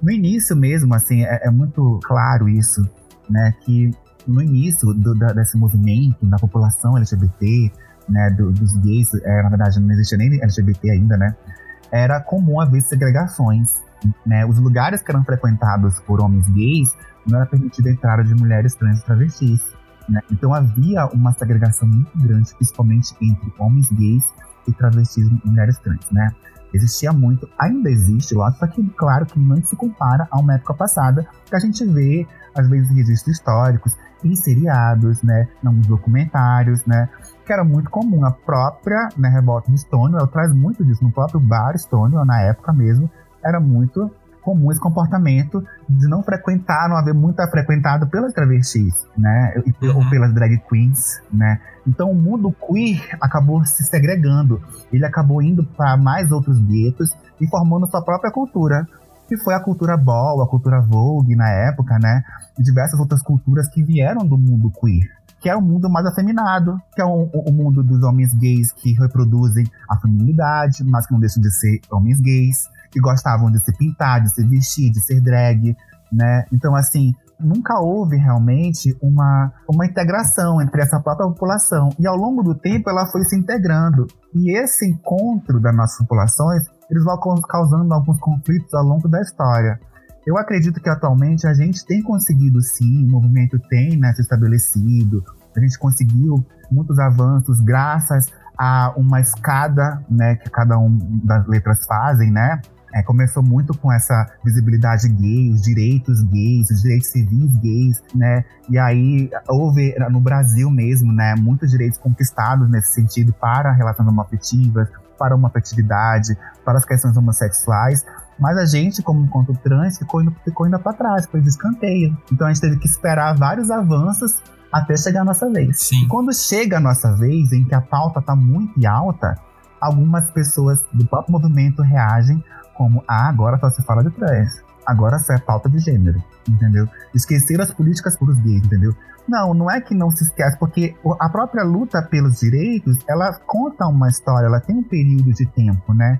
Em que, às vezes, inclusive, se esqueceram até mulheres lésbicas nesse meio, né? Então, Sim. assim, a gente encontra essa muito essa narrativa dentro desse meio. E eu acredito que a gente ainda vai. O movimento identitário por si só, por haver muita essa discussão, ele acaba causando várias, né, enfim, conflitos mesmo. É natural, porque a questão identitária, ela é muito forte, ela é muito complexa mesmo. Ela vai ao longo do tempo se encorpando, né, digamos assim. Então é natural que esse próprio movimento identitário às vezes se perca. Sim. Entendeu? Então a gente precisa ainda sempre ter essa não se alienar também demais nessa questão identitária, entender também a questão do próximo, de que a gente pode né, se ajudar assim, e que a gente unidos consegue ir muito longe. A gente já é visto como minoria e aí a gente se separa. Eu acredito que por mais que existem essas divergências, a gente ainda é muito melhor junto. Com, com certeza. Então, assim, existem esses conflitos, eles são reais, mas mesmo conflituantes, a gente tem conseguido caminhar, a gente tem conseguido avançar em algumas coisas. Eu acredito que ao longo do tempo isso vai, vai melhorar, sim. É uma questão mesmo de construção, até com a própria democracia, a política, né, as, as representatividades, enfim. Sim. Não, eu, eu acho isso tão importante que se a gente for olhar para Stonewall, por exemplo, que você citou, foi uma mulher lésbica que deu o primeiro grito que causou aí então a primeira pedrada dada por uma mulher trans. Então, quer dizer, os dois grupos que nós, homens gays, botamos escanteio. Graças a essas pessoas, a gente tem direitos hoje. Começou esse grande clamor por tipo, olha, nós somos humanos e nós queremos também ser vistos. Então, para mim, particularmente, só que isso, claro, é eu, Fernando, eu acho horrível quando a gente tem essa questão da segregação, de não enxergar a gente como um todo. Porque é isso, a gente tá cuspindo no prato que a gente comeu. Foram as primeiras pessoas que tomaram as porradas pra gente hoje, os gays brancos da Augusta, estarem andando de maldada com o boy sem se preocupar com nada. Quer dizer, a gente precisa parar pra pensar nisso, porque não faz sentido. A gente estragou uma coisa que começou. Porque quem já levava pedrada eram as travestis Sim. e as drag queens que se montavam. Então elas já estavam ali visíveis pra pedrada. Enquanto Uhum. muitas das vezes os homens gays, num período da história, viviam meio que vidas, vidas duplas, né? Sim. É, porque conseguiam ainda, de certa forma, se camuflar por uma questão né, que eu até consigo compreender. Porque sofrer preconceito e discriminação é uma coisa ruim, né? E eu tendo a oportunidade, às vezes, de não poder passar por isso, é um privilégio meu que eu tenho que utilizar. Uhum. Como mulher, várias mulheres trans que têm passabilidade cis, se ela não disser que é trans, ela não vai sofrer transfobia. E assim, às vezes ela vai preferir usar esse privilégio pra não sofrer transfobia. Então, Sim. assim, a quem a POC e a drag ou a travesti, então elas receberam a pedrada. Então, o debate começou por- pela visibilidade, né? Por essa visibilidade que chamava violência, digamos assim, né? E começou tudo uma revolta, formou todo uma Ah, tem até um caso notório de uma maquiadora super famosa, com 12 milhões de seguidores. Assim, maquiadora assim, que maqueia Britney Spears. Ela tinha um canal no YouTube, assim, e ela foi obrigada a contar que era uma mulher trans, porque ela, assim, ninguém sabia, e ela começou a ser chantageada. Aí ela chegou um momento que ela teve que falar pro fandom dela que, tipo, olha, eu sou uma mulher trans. E é aquela coisa, ela se protegia nessa passabilidade. Ela, acho que ela, eu não sei se ela é holandesa ou inglesa, mas assim, ela era super famosa. Ia no programa da Oprah Winfrey, e assim, assim. É incrível, assim, tipo, o caso dela. A Nick Tutorials. Exatamente, exatamente. O nome é Nick Tutorials. Ela é maravilhosa. Maravilhosa. Sim, é maravilhosa, assim, talentosíssima. E, Sim. e assim, e ela. E a gente fica às vezes nessa dicotomia. Ou conta e levanta uma bandeira e começa a levar a pedrada, ou fica na sua, fica no- na sua zona de conforto e às vezes se sente como uma traidora do movimento porque você não tá dando visibilidade e não tá fazendo nada pela comunidade. É, é estranho isso, assim. Demais. Eu eu fico imaginando o, o sofrimento que ela passou por conta disso. Cara, assim, a história, assim, acho que isso estourou no início do ano passado, não foi? No início de 2020. Esse- Ah, tô tão perdido a questão de tempo, assim. parece que Esse último ano parece que pareceu uns cinco anos, então a gente fica meio, meio perdido. Mas foi no- nos primeiros meses do ano passado mesmo que isso aconteceu. E foi incrível, porque assim, ela é uma das maiores youtubers de maquiagem do mundo. E de repente, uma das maiores youtubers de maquiagem do mundo é uma mulher trans, a gente nem sabia. Foi, foi incrível. E eu gostei muito do caso da Nick, é que ela recebeu muito apoio dentro das pessoas ali da comunidade dela, sabe? Ela não sofreu muitos ataques vindo de quem já acompanhava ela. As pessoas apoiaram, sabe? Ela, obviamente, ela sofreu ataques externos, né? Vindo de fora, de outros grupos e tudo, mas ela não perdeu ali a base de inscritos do canal dela, de seguidores do Instagram e tudo mais, né?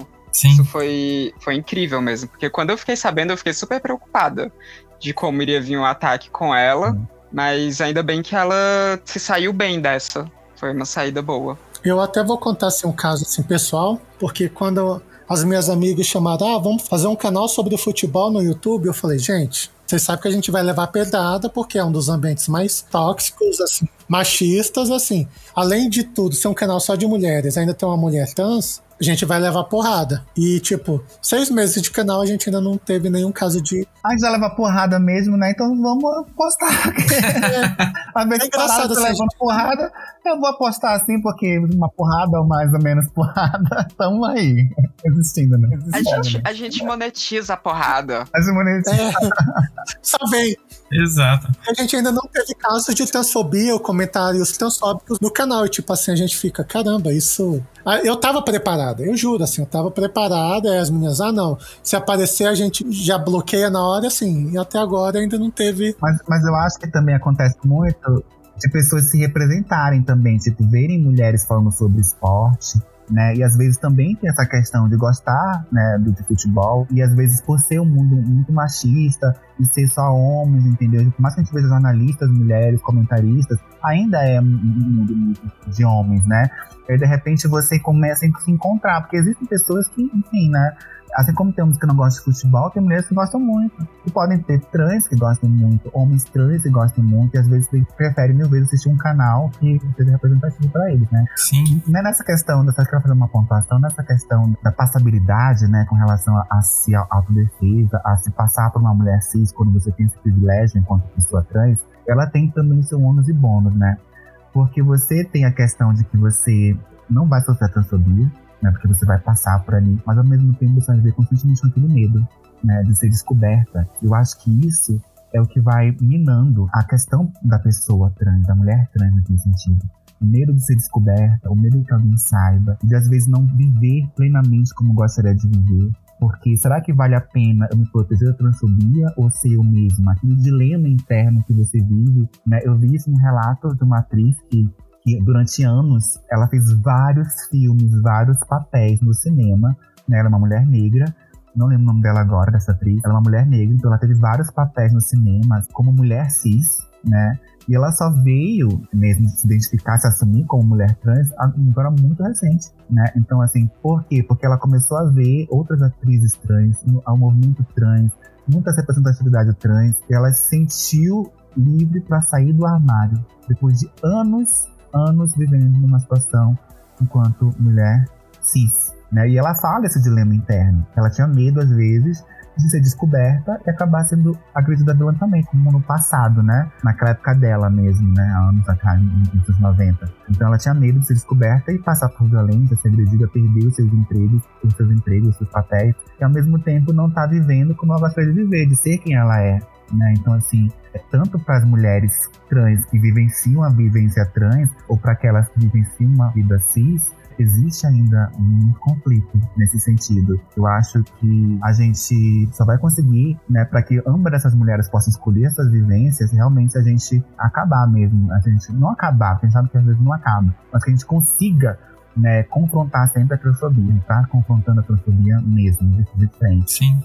Não, e isso é tão importante, né, que você falou de ter essas pessoas saindo do armário e falando, tipo, né, da sua identidade de gênero, porque você inspira pessoas que às vezes não têm acesso a outras referências trans, né, que é uma coisa que pra gente que cresceu nos anos 90 talvez tenha feito falta e poderia ajudar tão mais se a gente tivesse essas referências que a gente tem hoje. É, e a mídia, ela tá falando muito sobre essa questão trans ultimamente, né, a gente tem atrizes trans se mostrando, né, assumindo papéis e tem até, tá reprisando a novela da da Glória Pérez, que tem uma personagem que mostra ela transicionando, né? Tendo esse, esse processo que as pessoas acabaram entendendo muita coisa na época. Hoje em dia se levanta algumas questões sobre esse personagem, né? Que na época não tinha assim, essa conversa não estava tão evoluída. É, e eu queria perguntar para vocês, como mulheres trans, quando vocês olham para a mídia, como que vocês enxergam a representação trans na mídia, seja ela brasileira ou internacional, em novelas, filmes ou essas outras questões, tipo canais YouTube, etc. Vocês acham que hoje as coisas estão evoluindo ou ainda realmente tem muitos problemas que ainda precisam ser solucionados, até de entendimento das pessoas e de personagens escritos e interpretados? Eu vou começar assim, porque sempre que eu falo da minha transição, as pessoas falam: Ah, eu vi de garota dinamarquesa. Ah. E eu tenho mil problemas com o filme. O filme, para mim, assim, eu acho ele errado muito do início ao fim. Eu tenho. Se eu for ficar falando assim dos problemas que eu vejo em relação ao filme, assim, a gente vai ficar falando mais uma hora e meia aqui. Então, assim, eu acho ele problemático demais, assim, só pelo começo de colocarem um homem e não uma, uma pessoa trans para viver esse papel. Uhum. Já começa daí, da, da, escalação do elenco, de toda a forma, assim, caricatural, dos trejeitos, assim, tudo tão forçado, as pessoas, nossa, como ele é maravilhoso, não sei o que. Eu falo, gente, é péssimo. Toma aqui o Oscar, né? Toma o Oscar. É, é uma caricatura mal feita. É o que um homem cis imagina que seja a vivência de uma mulher trans. Esse é o problema. Então, assim, a gente tem muito disso, a gente vê personagens homens fazendo esses papéis e você olha, não, gente, tá errado.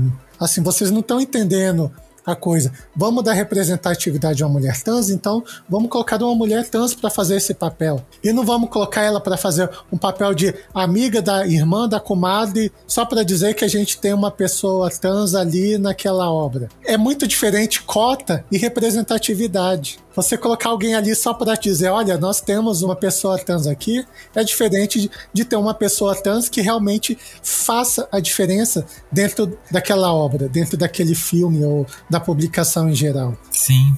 Assim, tem vários filmes, outro que é péssimo, é o tal do Girl também, que... Então, assim, a gente vai pegando essas coisas, assim, há uma representatividade, entre aspas, porque é uma representatividade vista da ótica de uma pessoa cis, de um diretor homem, por exemplo, e não de alguém que realmente entenda. Sim, é o transfake que o pessoal chama, né? Exato. Então, diferente de Fabri, eu gosto da garota dinamarquesa. tem problemas no filme, eu concordo, tem muitos problemas no, no filme.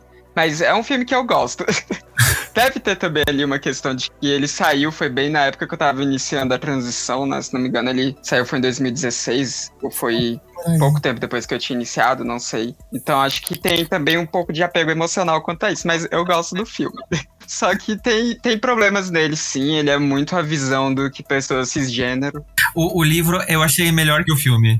É, o livro, eu tenho o livro. O livro conta a história da Lily Elbe né? É uma Sim, eu quero muito ler o livro. Entendeu? Eu ainda não li o livro. Eu quero muito ler o livro. E assim, eu já conheço a história da Lily Elbe toda porque eu fui dar uma lida né, na época que anunciaram o filme e tal. Só que eu ainda não li o livro. E o filme, ele tem, sim, muito essa coisa de como pessoas cisgênero enxergam o que é uma pessoa trans, ele realmente ele se esbalda nos estereótipos, né? Ele faz isso assim de um jeito exagerado. Mas ainda assim é um filme que, que, eu, que eu gosto. Que eu gosto.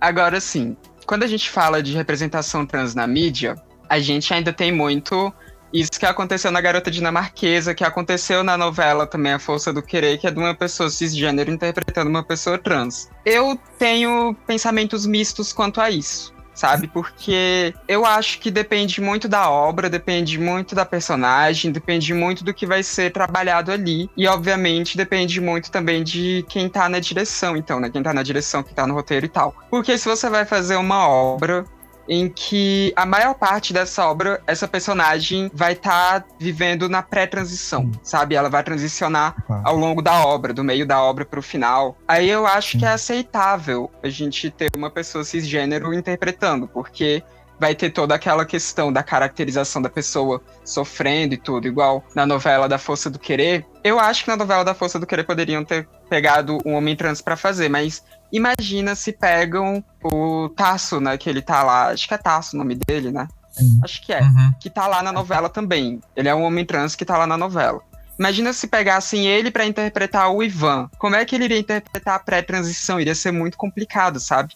Porque depois que a gente transiciona com o uso de hormônios, porque nem toda pessoa usa hormônios para transicionar, tá? Isso é importante a gente lembrar.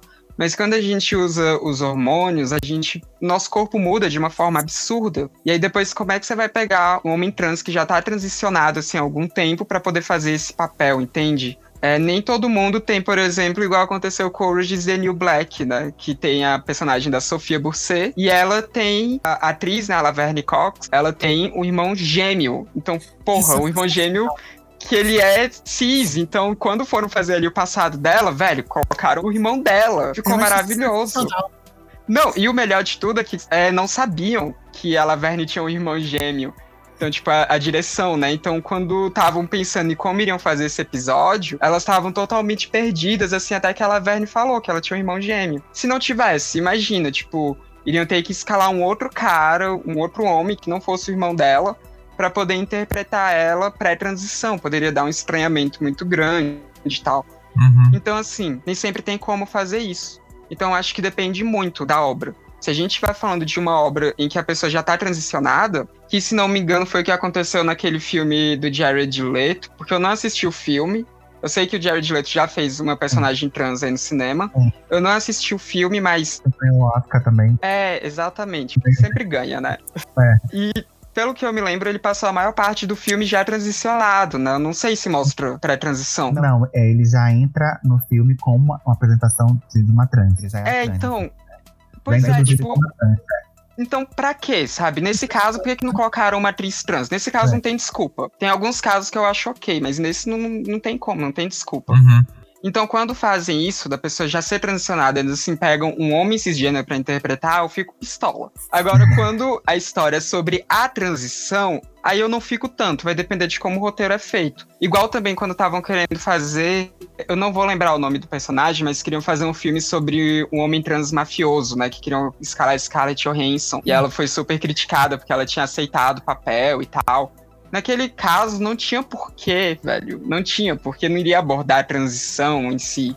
Então, acho que depende muito. E eu acho que a representação tá melhorando. Tá melhorando, né? Ao longo dos anos ela tá melhorando muito. A gente tem pose hoje em dia. A gente tem pose, velho. Pose. Olha aquela. É, é maravilhoso. Nossa. E, e, assim, é um elenco trans gigantesco, né? Tipo, e, e, é maravilhoso aquilo. A gente vê. E preto, né? E preto. E ainda é isso. É. Tipo, são pessoas trans pretas mostrando ali dos anos 80. Cara, é incrível aquela série. É maravilhosa. Cada pose é maravilhosa. Cada episódio, um, um, um choro, assim, a pessoa passando pela transição. Sim. Sim, sim. Então, assim, tipo, os hormônios nas, nas alturas, eu. Todo episódio é um choro diferente. Ah, é maravilhoso. Eu não sei se vocês assistiram, mas algum tempo atrás tinha a série chamada Transparent. Ah, vocês chegaram a ver? Eu tenho vários gatilhos com aquela série. Então, é, eu gosto daquela série, assim, tipo, as primeiras temporadas que depois eu acabei não assistindo mais. E eu acho que foi cancelada, né? Porque eu, eu sou péssima com nomes, mas o ator lá que fazia a personagem principal, ele acabou caindo no Me Too, né? Porque ele era super assediador abusivo. e tal, abusivo. Sim. E aí eu acho que a série, não sei se ela chegou a ser cancelada, se não sei o que fizeram. Acho que cancelou. Eu tive, eu vi a primeira temporada, eu tive muito gatilho, principalmente por conta da idade da pessoa. Sim, sim. Então, assim, eu, eu já sou uma pessoa com a idade mais. mais assim, ele já tem uns 60 anos, mas assim. Eu, então tem toda a questão de, da família, a família dele totalmente disfuncional, então foi me dando uns gatilhos. Eu falei, não, é melhor eu, eu não continuar assim. Talvez eu volte. Pois é. Assim, até onde eu tinha assistido ainda era boa. Eu não sei se se manteve, então eu não posso dizer assistam, porque eu não sei. Mas aquela série também, tipo, imagina escalar uma mulher trans para fazer o papel principal, sabe? Tipo, papel principal que é de uma mulher trans se aceitando, iniciando a transição já sendo idosa, né? Que ela já era idosa mesmo, ela não era uhum. nem, tipo, meia idade, assim, não, ela já era idosa, já era terceira idade. Então imagina para você conseguir uma mulher trans que conseguisse interpretar aquilo, sabe? Tipo, é muito complicado. Então depende muito da produção, ao meu ver. Mas a gente tá melhorando, a gente tá tendo mais representação, a gente tá tendo mais personagens trans sendo bem escritas e sendo interpretadas por pessoas trans e tal. Então, assim, eu acho que tá melhorando muito. A gente teve um salto muito grande nos últimos 10 anos, eu diria. A gente é. teve, assim, um salto realmente muito grande. Até, assim, eu vou. No final, eu vou fazer uma indicação, assim, do filme muito bom. E, assim, bem representado tudo, mas, assim, depois eu falo sobre.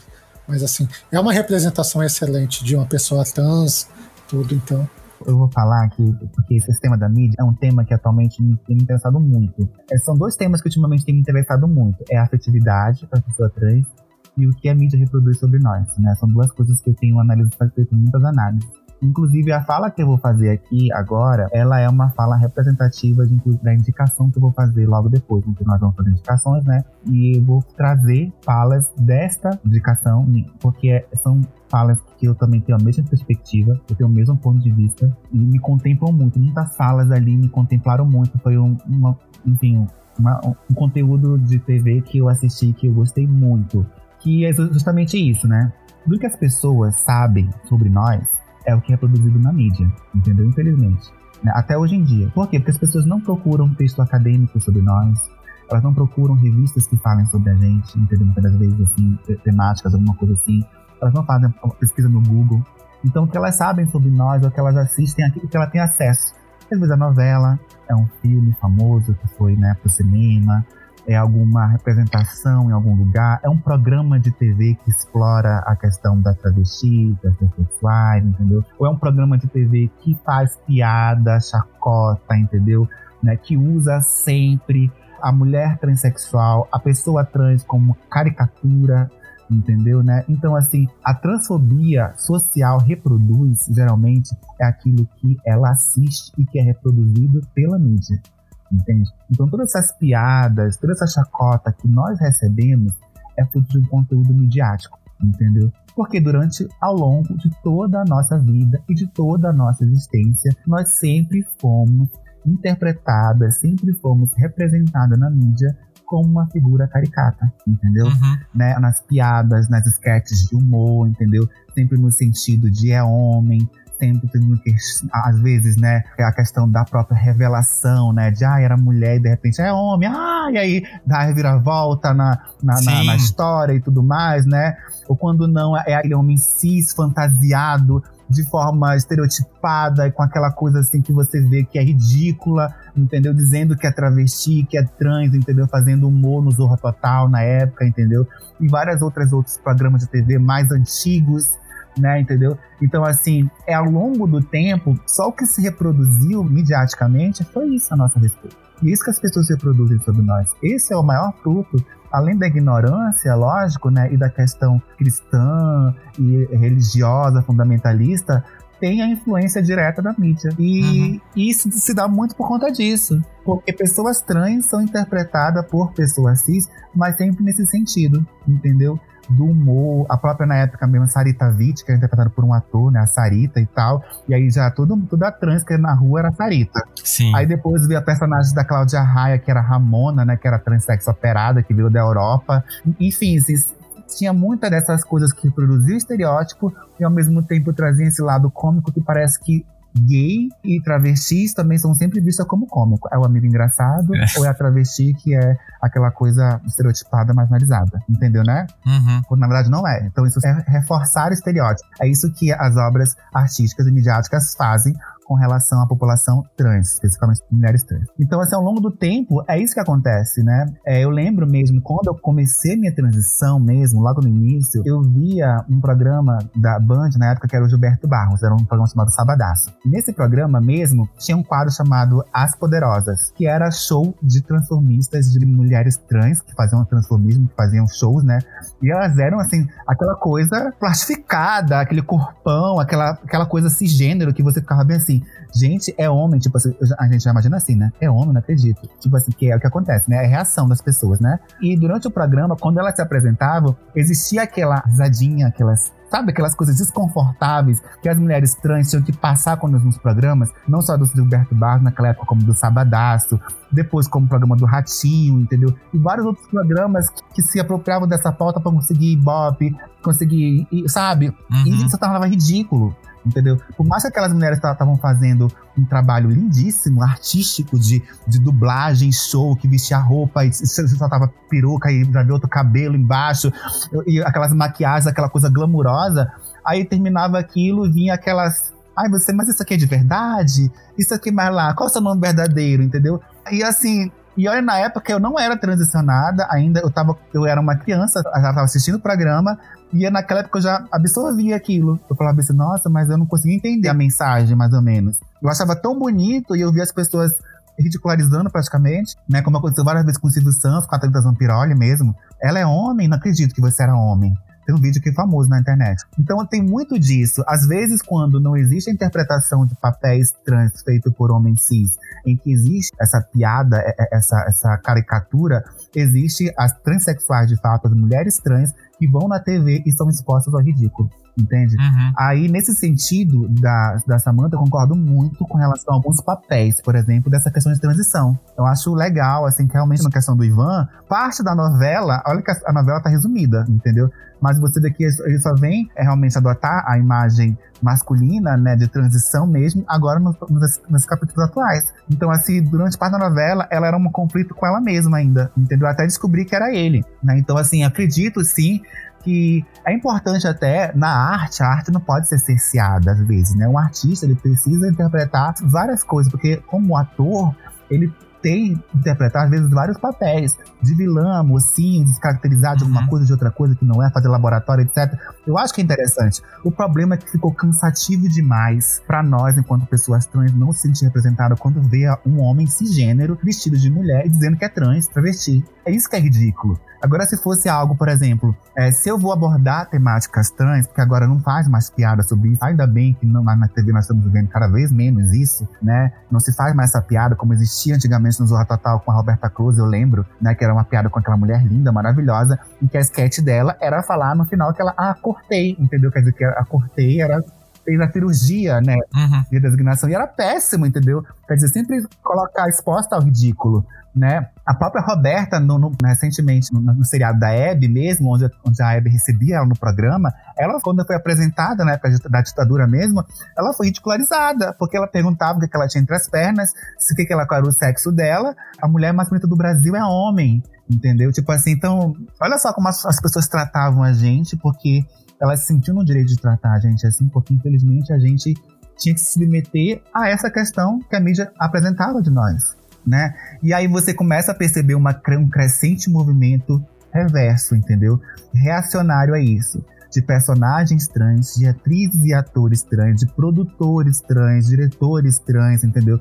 Pessoas que estão trabalhando no meio da mídia e que estão começando a mudar esse contexto. Porque olha a importância de ter pessoas trans em determinados espaços. A mudança que isso causa, entendeu? Então, auto- automaticamente, a gente começa a perceber, aí se sente representado. Por exemplo, eu me senti, eu, eu me emocionei no filme inteiro da uma mulher fantástica, entendeu? Que era uma atriz trans, entendeu? Eu entendi o, o sofrimento dela com relação à sua, à seu- à sua afetividade e a violência que ela estava sofrendo da família. Eu conseguia me sentir muito mais representada, eu conseguia sentir muito mais a dor dela do que um ator cis interpretando uma pessoa trans Uhum. que se apresenta já como trans. Eu não consigo me sentir representado. Entendeu? Por mais que a história da Lily Elbe não seja idêntica à minha, porque eu sou uma mulher trans que não tenho é, disforia com minha genital e não penso em fazer cirurgia de redesignação sexual, existem mulheres trans que têm. A gente tem que respeitar cada uma na sua individu- individualidade. Né? Então, o caso da Lily é um caso estereotipado, porque a mídia reproduziu que mulheres trans têm que fazer cirurgia de redesignação. E quando, na verdade, quando a gente vai falar que não, que a gente não é obrigada a fazer cirurgia de redesignação só para se encaixar numa caixinha como mulher, as pessoas acham que é errado, entendeu? Uhum. Então, assim, é legal trazer a história da Lily Elbe, né? Achei totalmente errado, entendeu? Acho que poderiam ter colocado uma atriz trans, talvez, ou uma, um ator, uma atriz não binária, entendeu? Porque é uma pessoa que tem ambos os espectros, provavelmente, aí ela consegue se encaixar tanto no espectro masculino como feminino, como aconteceu no caso do ator que faz a série da Sabrina, né? Que no começo da primeira temporada era uma menina do, do- da série, ele foi transicionando pra menino.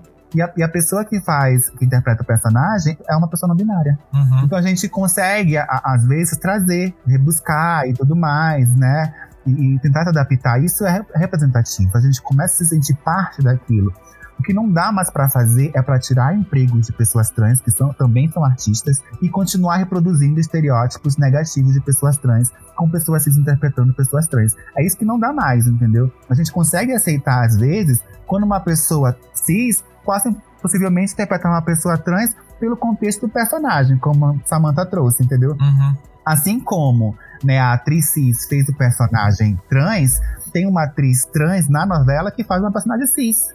Aí tá tudo certo, entendeu? Podemos, assim, dizer que a gente conseguiu ali, né, introduzir enriquecimento artístico pro artista, pro ator, pra atriz, que vai interpretar, né, uma mulher trans, que vai interpretar uma mulher cis, por que não? Entendeu? Já que durante tanto tempo cis interpretaram trans, né? Então acho que tá, tá mudando isso, porque né, mulheres trans estão aparecendo mais, pessoas trans estão aparecendo. Pose mesmo, é uma série também que eu amo. Quando eu assisti essa série assim, nossa, assim, eu falei, gente, como conseguiram fazer uma coisa tão real, tão próximo da nossa realidade? E não tem um episódio que uma fala não faça sentido pra você na sua vida enquanto pessoa trans. Não tem. E as vivências daquelas mulheres ali, todas elas se encaixam em vivências que a gente já viu acontecer ou com a gente mesmo. Entendeu? Então, assim, é muito, muito incrível. Muito, a série é realmente a nossa vida realmente reproduzida em arte. Eu acho a série incrível, ela é- deveria ser assistida por todos, porque ela traz todos os contextos, todas a- as linhas das pessoas, das mulheres trans. Então, assim, eu acho importante que séries como Pose, mais séries como essas, mais arte como essas, mais peças de teatro, mais travestis interpretando Jesus, né, com, como uma personagem, porque não é ofensivo uma travesti fazer uma adaptação de Jesus Cristo, né, ou de Deus, enfim, entendeu? Isso não é ofensivo, isso não é ofensa, porque travesti e transexuais são pessoas, são artistas também que podem interpretar, entendeu? Assim como já teve representação de mulheres cis fazendo Jesus, entendeu? Não é uma questão de ofensa, não é uma questão de afronta ao cristianismo. Pelo contrário, é uma releitura do que Jesus seria se viesse como travesti, já que ele já veio como homem. Por que, ele não pode vir como uma travesti, uhum. como uma mulher? Entende, né? Sofreria o mesmo preconceito que sofreu no passado, era atacado da mesma forma. Entendeu? Olha só, como uma pessoa é, deixou de, de enxergar um significado, um contexto tão importante, porque a ignorância tapa os olhos só para ver aquilo que ela que não é o que é para ser visto, né? Que é uma travesti interpretando Jesus, mas se a mensagem que ela quer passar com aquele personagem, com aquele papel. E, e é isso, é parar com esse estigma de que você vê uma trans na TV vai fazer com que seus filhos sejam trans, se você vê um beijo gay na TV vai fazer com que as pessoas virem gays, né, gente, pelo amor de Deus. Isso, infelizmente, né, a gente vive contextos realmente que fake news, a, realidade de fake news, né? Então, assim, quem acredita em uma piroca de uma madeira ainda continua acreditando que beijo gay transforma pessoas em gays. Sim. Então, a ideologia de gênero transforma todo mundo em, em, em trans. Eu acho engraçado essa questão de ideologia de gênero, porque eu estudei num colégio católico eu tive Educação e Moral Cívico, SPB, Ensino Religioso, e nada disso de me impediu de ser uma pessoa trans.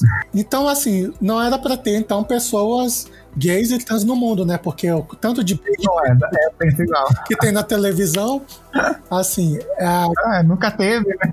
Pois é, essa masculinidade é muito frágil, né? Porque assim, qualquer coisa já faz a, a, pessoa perder a masculinidade. Eu fico rindo dessas besteiras, dessas idiosincrasias. E chega a tal ponto que as pessoas acreditam nisso de bandeira de piroca, de kit gay. Sim. Assim, as pessoas nem sabem do que, que se trata. Eu vi o material quando foi publicado. Eu também vi o material, gente, pelo amor de Deus. Nada. Material bom, material muito bom, didático. produzido. É, e que acontece, né, de verdade, é a realidade das pessoas LGBTs naqueles recintos, entendeu? De a pessoa trans não saber o que é ir no banheiro, entendeu?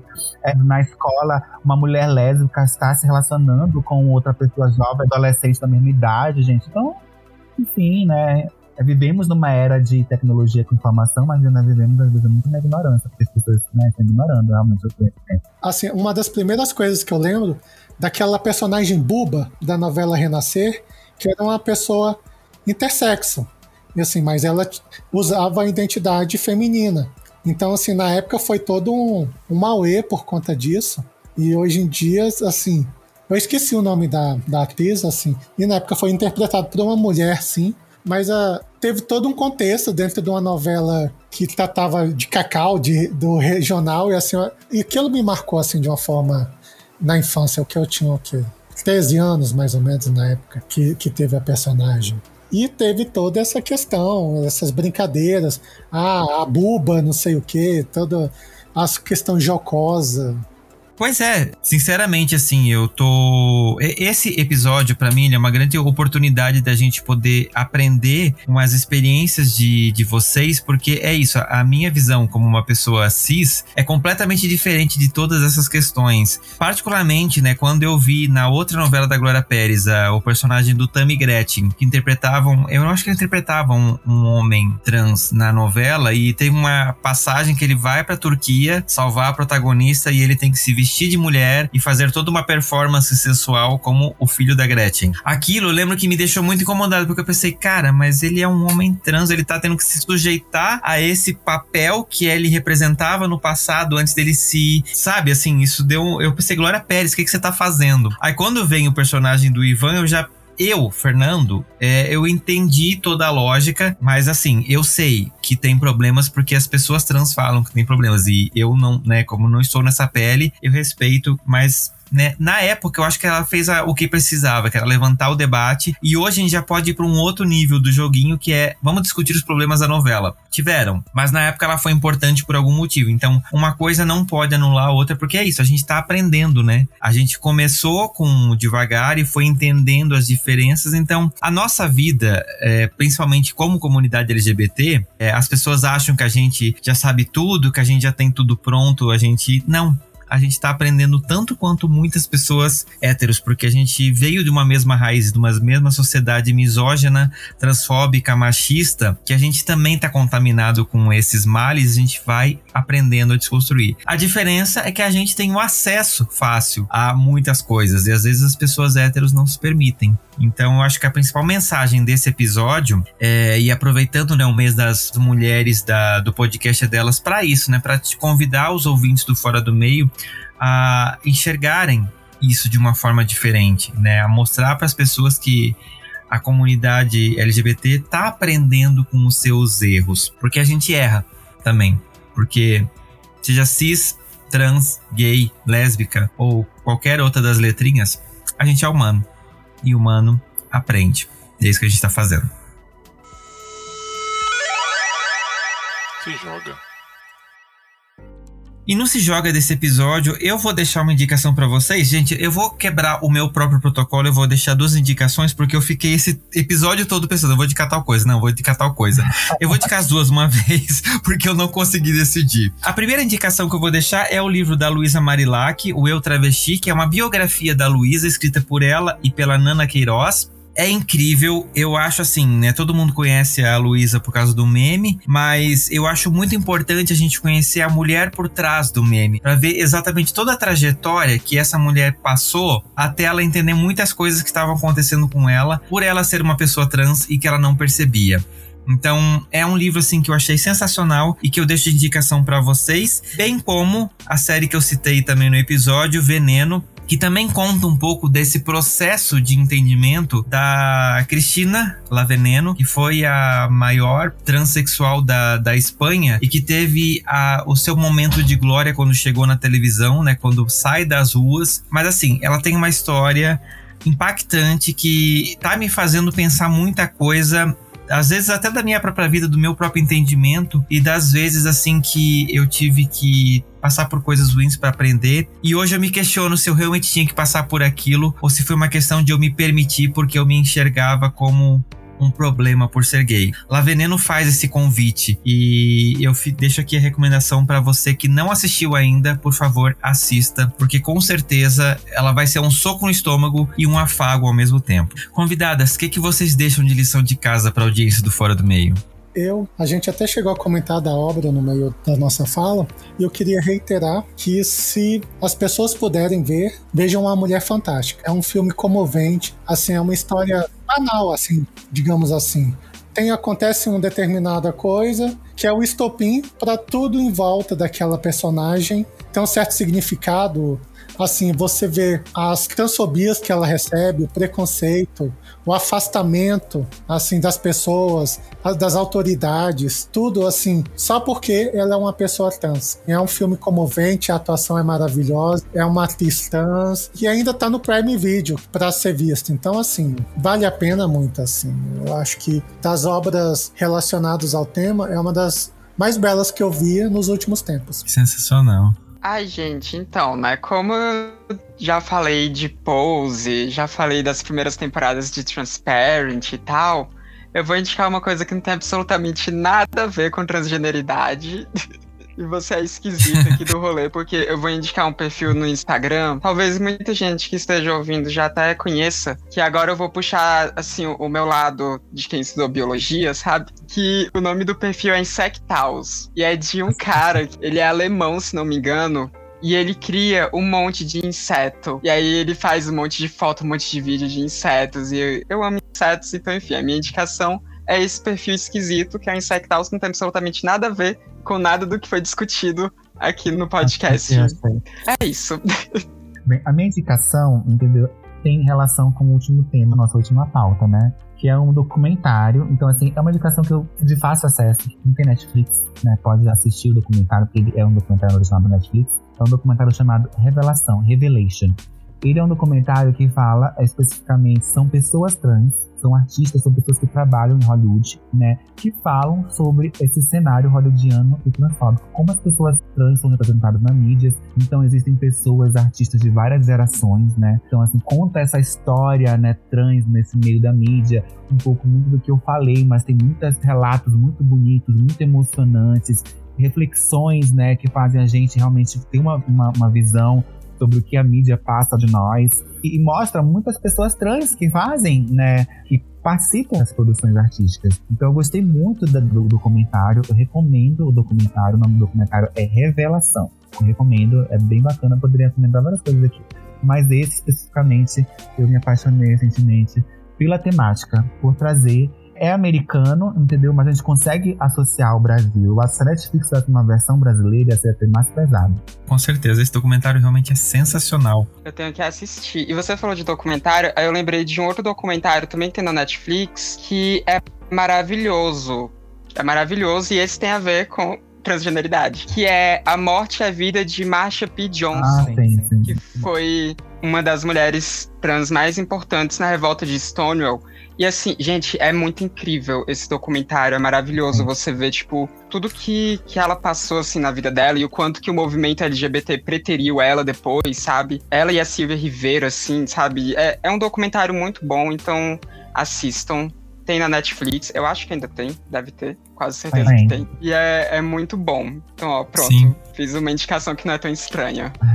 Sim, não, e de verdade, gente, se você não assistiu ou não for assistir esse documentário, devolve a sua carteirinha de LGBT, porque você tá fora. Ele é muito sensacional. E convidadas, como que o pessoal acha vocês nas redes sociais? Quem quiser trocar uma ideia, quem quiser conhecer melhor vocês.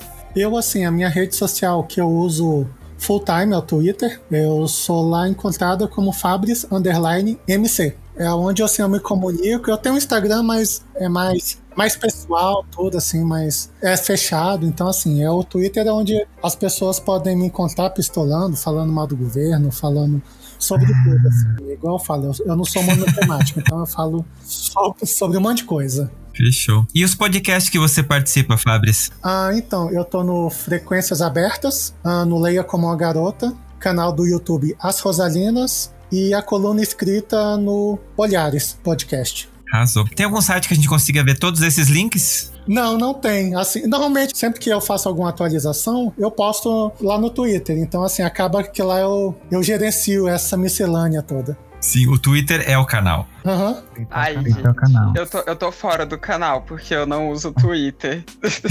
eu não consegui me adaptar ao Twitter. O Twitter, eu tenho um perfil no Twitter e eu uso esse perfil pra acompanhar as coisas de BBB quando chega a época de BBB. É isso, minha vida no Twitter.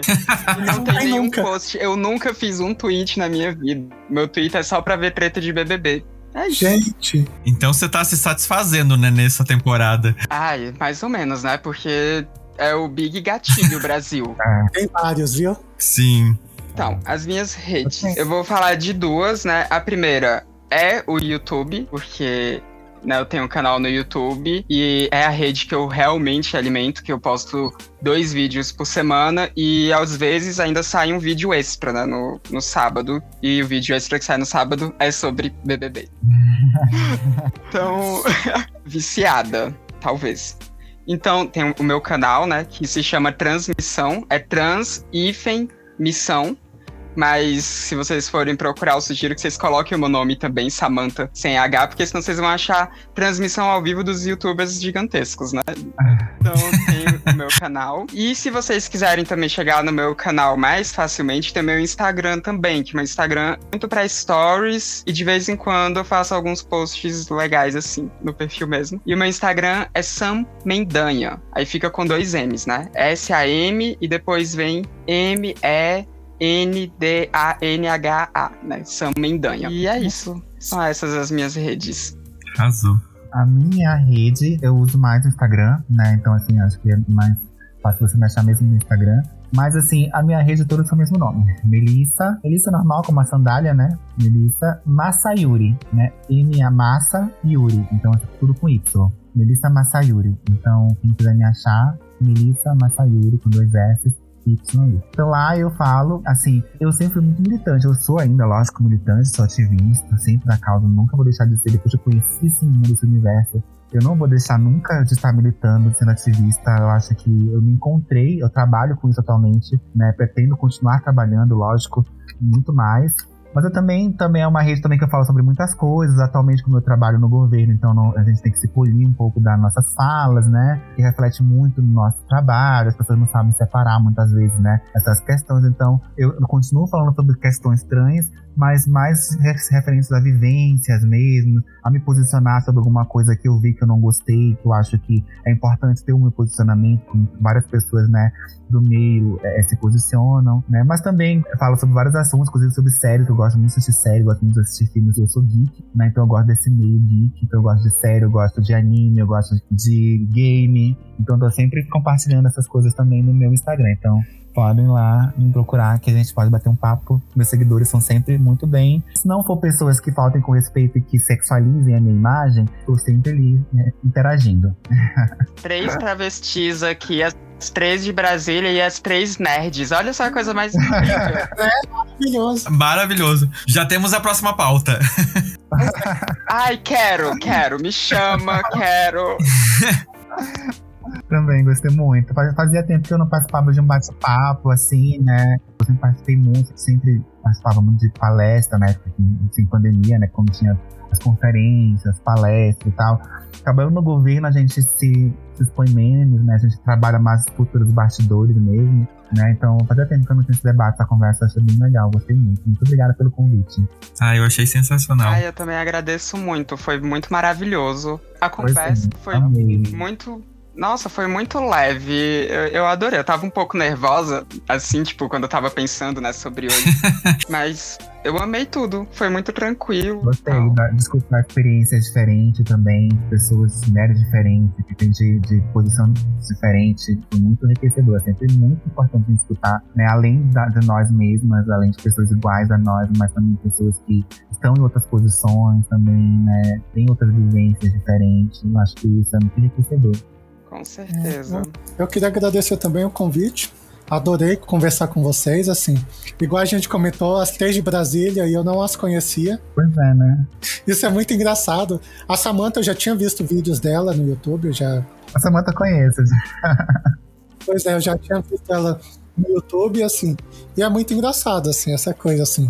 Brasília, essa coisa de um grau de separação e, assim, a gente não, não ter tido esse contato. E eu acho importante isso, essa questão da troca de experiências, cada uma uma vivência, vários níveis de conhecimento e querendo ou não, assim, nós somos assim privilegiados em, em muitas formas, assim, porque assim a gente tecnicamente somos classe média, assim, temos uma certa estabilidade, tivemos a oportunidade de fazer a transição da maneira correta, tal. Então, assim, a gente às vezes tem que ter em mente assim que a gente é ponto fora da curva, que infelizmente a gente, quem dera a gente fosse fosse a regra e não a exceção. Isso assim eu sempre tento pontuar bastante. E é isso. Meninas, eu tô muito feliz com a presença de vocês, assim, eu não tenho palavras para agradecer vocês terem aceitado de coração tão aberto, né, de uma maneira tão carinhosa comigo, né. Aliás, eu quero mandar um beijo pro Bruno Feitosa, que foi quem me indicou a Samantha e a Melissa. Ah, ele é maravilhoso. É, ele é incrível. E também outro beijo mega especial para Domenica Mendes também, que é responsável pelo, por essa campanha que a gente está participando do podcast é delas e por ter tido essa ideia de criar um banco de dados onde a gente, que é podcaster, consegue achar outros podcasters, né? Podcasters mulheres para poder falar sobre os assuntos e eu acho isso sensacional. Do, você sabe que eu te amo, então um beijo enorme para você também. E gurias, de novo, eu não tenho palavras, eu tô aqui com o coração derretido, de coração. Muito, muito, muito obrigado a vocês por estarem aqui comigo compartilhando essa experiência e por terem acolhido esse podcast de uma forma tão carinhosa. E se você ainda não segue o Fora do Meio, pode seguir a gente no arroba Fora do Meio Podcast no Instagram ou Fora do Meio Pod no Twitter. Você gostou desse episódio? Manda um e-mail pra gente no fora do meio podcast arroba gmail.com ou através do nosso site www.foradomeio.com.br. E é isso então, gente. Muito obrigado a você que ouviu até aqui e eu espero vocês daqui a 15 dias em mais um episódio do Fora do Meio. Tchau, gente. Obrigado. Eu agradeço mais uma vez. Tchau, tchau, beijo. Tchau, foi maravilhoso, gente. Me chamem mais vezes, eu venho. Também, eu sou facinho, eu sou arroz de festa. Pode deixar, com Eu certeza. Com certeza. Olha, gente, sério, por, por mim a gente ficava mais três horas aqui conversando, né? Mas. Tchau.